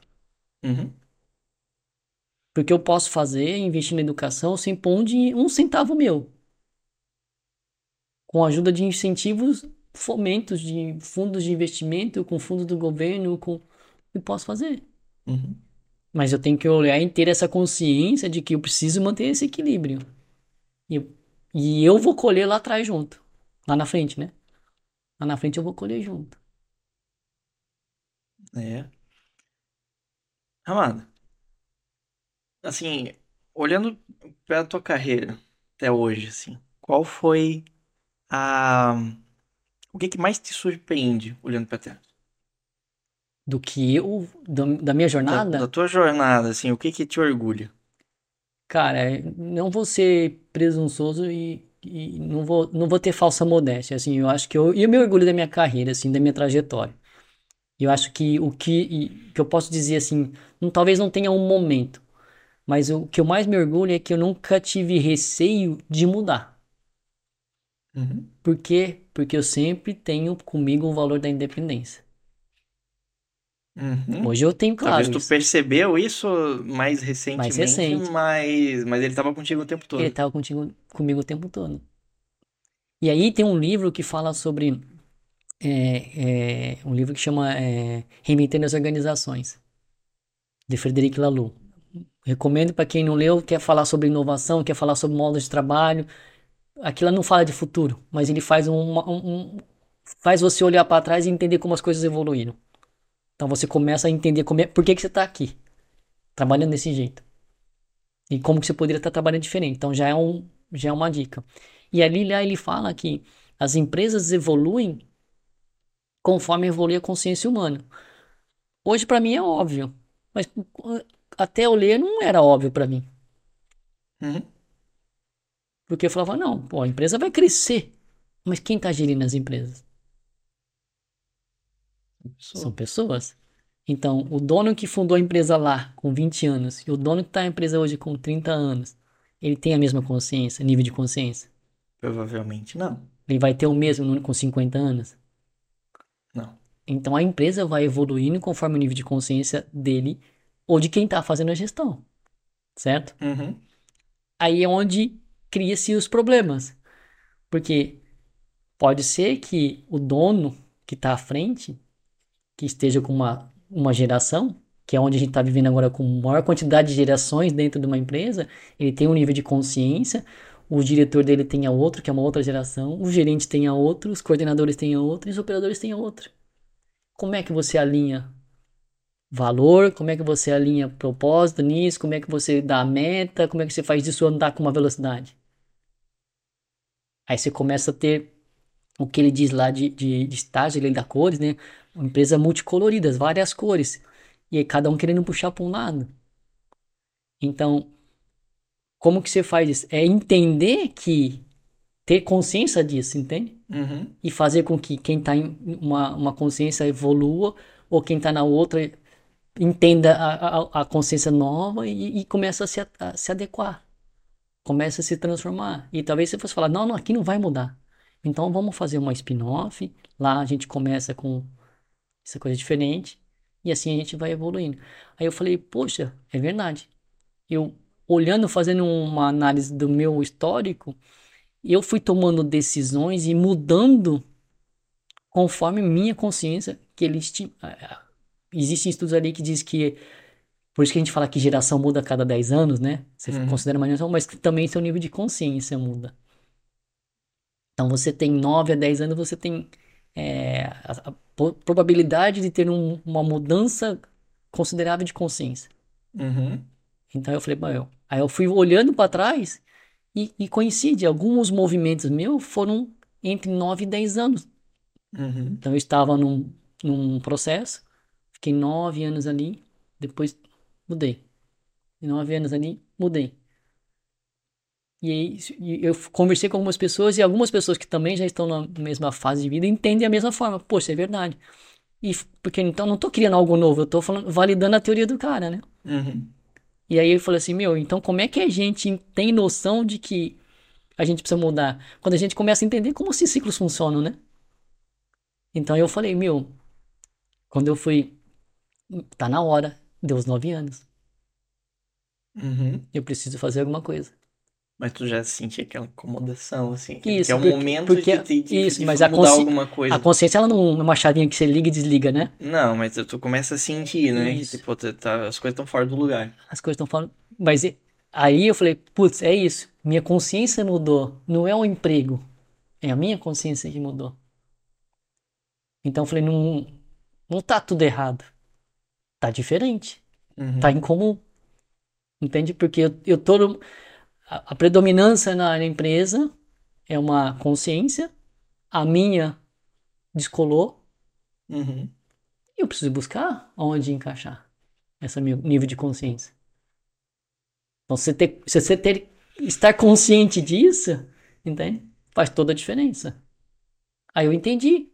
Cara, saí muito bem da AmbevTech, tenho uma, uma paixão para as pessoas que estão lá, mas eu entendi, cara, tudo eu... tem seu movimento e tempos em movimento. O meu já tinha estava diferente. Uhum. E eu falo para as pessoas: olhem, vai chegar um momento que vai acontecer com você. E aquelas que não percebem, né? Fica lá reclamando: ah, a vida, ó, oh, céu, ó, oh, azar, né? Fica no modelo hard, né? Do, do Hanna-Barbera lá, né? Ó, oh, vida, ó, né? Essas pessoas vão continuar lá, vão continuar fazendo a mesma uhum. coisa. E tá tudo bem. Só não vai achar que você vai ser um, um inovador, vai ser um empreendedor, que vai mudar o mundo. Mas vai sempre dizer, eu nunca tive oportunidade, eu nunca tive sorte, né? Ninguém nunca me escolheu. Né? Ao invés de falar, o que, que eu não fiz? Então, hoje, sempre que eu tenho oportunidade, então, eu, ah, nos meus negócios, sempre tem muitos jovens. Eu sempre tento trazer muito isso para eles. Porque uhum. se eu tivesse tido essa consciência lá atrás, ou, isso, ou, alguma mentoria, talvez eu faria muito diferente. Mas eu não me arrependo, eu sou de outra geração. Mas não significa que eu não possa tentar, de alguma forma, ajudar essas pessoas que estão hoje junto comigo uhum. a pensar num futuro diferente. E começar a trabalhar desde já. Não esperar que isso do nada vai vir aqui, ó, toma, teu futuro numa bandeja. E o que eu sempre trabalho com eles é provocar demais. Será? E se a gente fizer diferente? Por que não? Ó, jogo a cenoura, pinto um. Pinto o Jetson pra eles, né? Fala, ó, uhum. talvez tenha um Jetson lá. Vamos tentar alguma coisa? Aí você fala, puta, é, parece o visionário, o sonhador. Mas, cara, isso inspira. No mínimo, se faz questionar, né? Uhum. Tu, tu, ter, tu precisa ter contato com a diversidade, né? Com a diferença. Pra no mínimo falar assim, meu, sou eu que não tô entendendo, não o Ramado que tá viajando demais. Se a pessoa pegar isso e for atrás, pronto, eu já consegui. Eu já fiz uma, uhum. uma mudança. Uma fase, uma, essa mudança de, de consciência, assim, que vem em momentos, foi também um dos motivos de eu ter escolhido começar esse podcast aqui. É. Que é quebrar um ciclo que eu vinha de, de anos ali é outro momento. Eu fui sentindo e dizendo, não, é hora de fazer uma coisa diferente. Tu vai ganhar essa maturidade, tu vai ver que, cara, as coisas já não, então... não fazem tanto mais sentido, tu precisa fazer algo diferente. E você vai ver, né? é assim que a gente funciona. Uhum. A máquina vai ficando mais velha, mais experiente, vai querendo mais coisa, né, cara? Certeza. ah, Ramada, acho que tá fazendo um trabalho incrível. Assim eu espero, cara. Né? eu acho que tá tendo, assim, um, uma baita de uma influência positiva no ecossistema aí, na comunidade aqui eu da, digo, da região. Eu tento fazer a minha parte. Se eu vai dar que certo, tu consiga vai. realizar teu propósito, porque acho que é uma visão bonita, cara. E, e, olha só, eu, eu digo para vocês, Pode, podem pensar assim, falar assim, ah, isso aqui é uma viagem, né? O Ramada diz que quer melhorar o Brasil. Cara, os bons precisam se juntar. Eu conheço muita gente, Muita. Muita gente que tem o mesmo propósito. Só que não ainda não se juntaram. Ainda uhum. estão. Talvez não tiveram a iniciativa. Mas a hora que tiver a iniciativa, a gente dá um, uma virada nesse país. Um salto. A gente dá uma virada. Eu tô fazendo a minha parte de tentar cada vez mais cedo na régua da idade. Para que possa criar gerações melhores. Uhum. Que pode criar empreendedores melhores. E já vão começar com essa visão diferente de criar um futuro melhor, então. Que vão ajudar a cuidar do, do futuro, né? Vão olhar para o ecossistema diferente. Uhum. Então, primeira é hemorragia, é pegar aqui, né? Não deixar crescer diferente, né? As novas empresas que estão mudando, então, beleza. Então já tem empresas que estão precisando, vamos resolver aqui, hemorragia. Agora vamos trabalhar na causa. E, cara, muito obrigado pela conversa. Eu que agradeço o convite, eu, cara. Daí a conversa, acho que deu pra gente aprender bastante sobre futurismo, sobre startup. Se tu fosse para dar um, um conselho para um jovem investidor que tá começando hoje. Investidor? Não. Um jovem empreendedor. Um jovem empreendedor. Empreendedor. Um jovem empreendedor, qual seria? Cara, não tenha medo de errar duas coisinhas, né? Não tenha medo de errar e escolha com quem você quer entrar nessa batalha. As duas coisas mais essenciais. Mais essenciais. Não faça, não queira achar que você sozinho vai mudar o mundo. Tenha alguém junto ali. E não tenha medo. Não tenha medo de, de errar. errar. É, não tenha medo. É rápido. não, não tenha é medo é, de errar. Ou se, no sentido de, cara, a, a frase mais correta é erre rápido e aprenda mais rápido ainda. Não é nem aprenda uhum. rápido. Então, esse é um dos, um dos das frases que eu vou fazer um, um post e um textinho. Erre rápido e aprenda mais rápido ainda, porque não é só errando que você aprende. Você pode, como eu fiz, eu errei também, aprendi, mas eu fui buscar estudo, eu fui buscar coaching, eu fui buscar mentor, uhum. para minimizar meu erro, para aprender mais rápido ainda. Sim, é, não, não então, adianta ficar batendo na parede. Então, cuidado com as mensagens de livro, né? Uhum. Fail fast, learn fast. Não, você não tem que só aprender através do erro. Tem que estar o tempo todo aprendendo. Então, você erra rápido, mas aprenda mais rápido. Aprenda ainda. com o erro dos outros também, não só com seus. É, exato. Uhum. Muito bom. Quer aproveitar para deixar uma mensagem para quem está assistindo? Cara, eu só espero que a gente é, consiga ter aí um, um, Brasil melhor e que todo mundo tenha essa, essa consciência do. A gente tem essa expressão muito no ecossistema, principalmente startup, é o give first, give back. Então, se todo mundo ter, tiver consciência do poder dessa, dessa expressão, que é você fazer pelo ecossistema e depois que você receber algo, você também dá, é, devolver para o ecossistema, acho que a gente vai construir empresas melhores e, e claro, um Brasil melhor. Então, olha como você está convivendo, como você está ajudando o teu, o teu ecossistema. É isso aí, muito obrigado, Ramada. Isso aí, obrigado pelo convite, cara. E quem quiser me encontrar, posso deixar aqui. Claro. Quem quiser trocar uma ideia, eu estou sempre aberto um cafezinho, já vira e mexe alguém lá no LinkedIn, ah, eu queria conversar contigo. Então, é, no LinkedIn é Sidney Ramada. É, nas redes sociais é arroba Sidney Ramada, Instagram, LinkedIn, Twitter. O TikTok, ainda tô bem devagar lá no TikTok, né? Mas eu tô tentando, mas tô com a ajuda da, da Manny, que tá aqui com a gente, para ver se a gente consegue movimentar um pouquinho mais, mas é, tamo aí para o que deve é. Precisar, manda uma mensagem lá, a gente toma um café, a gente troca uma ideia. Bom, obrigado, Ramado. Obrigado, Diego.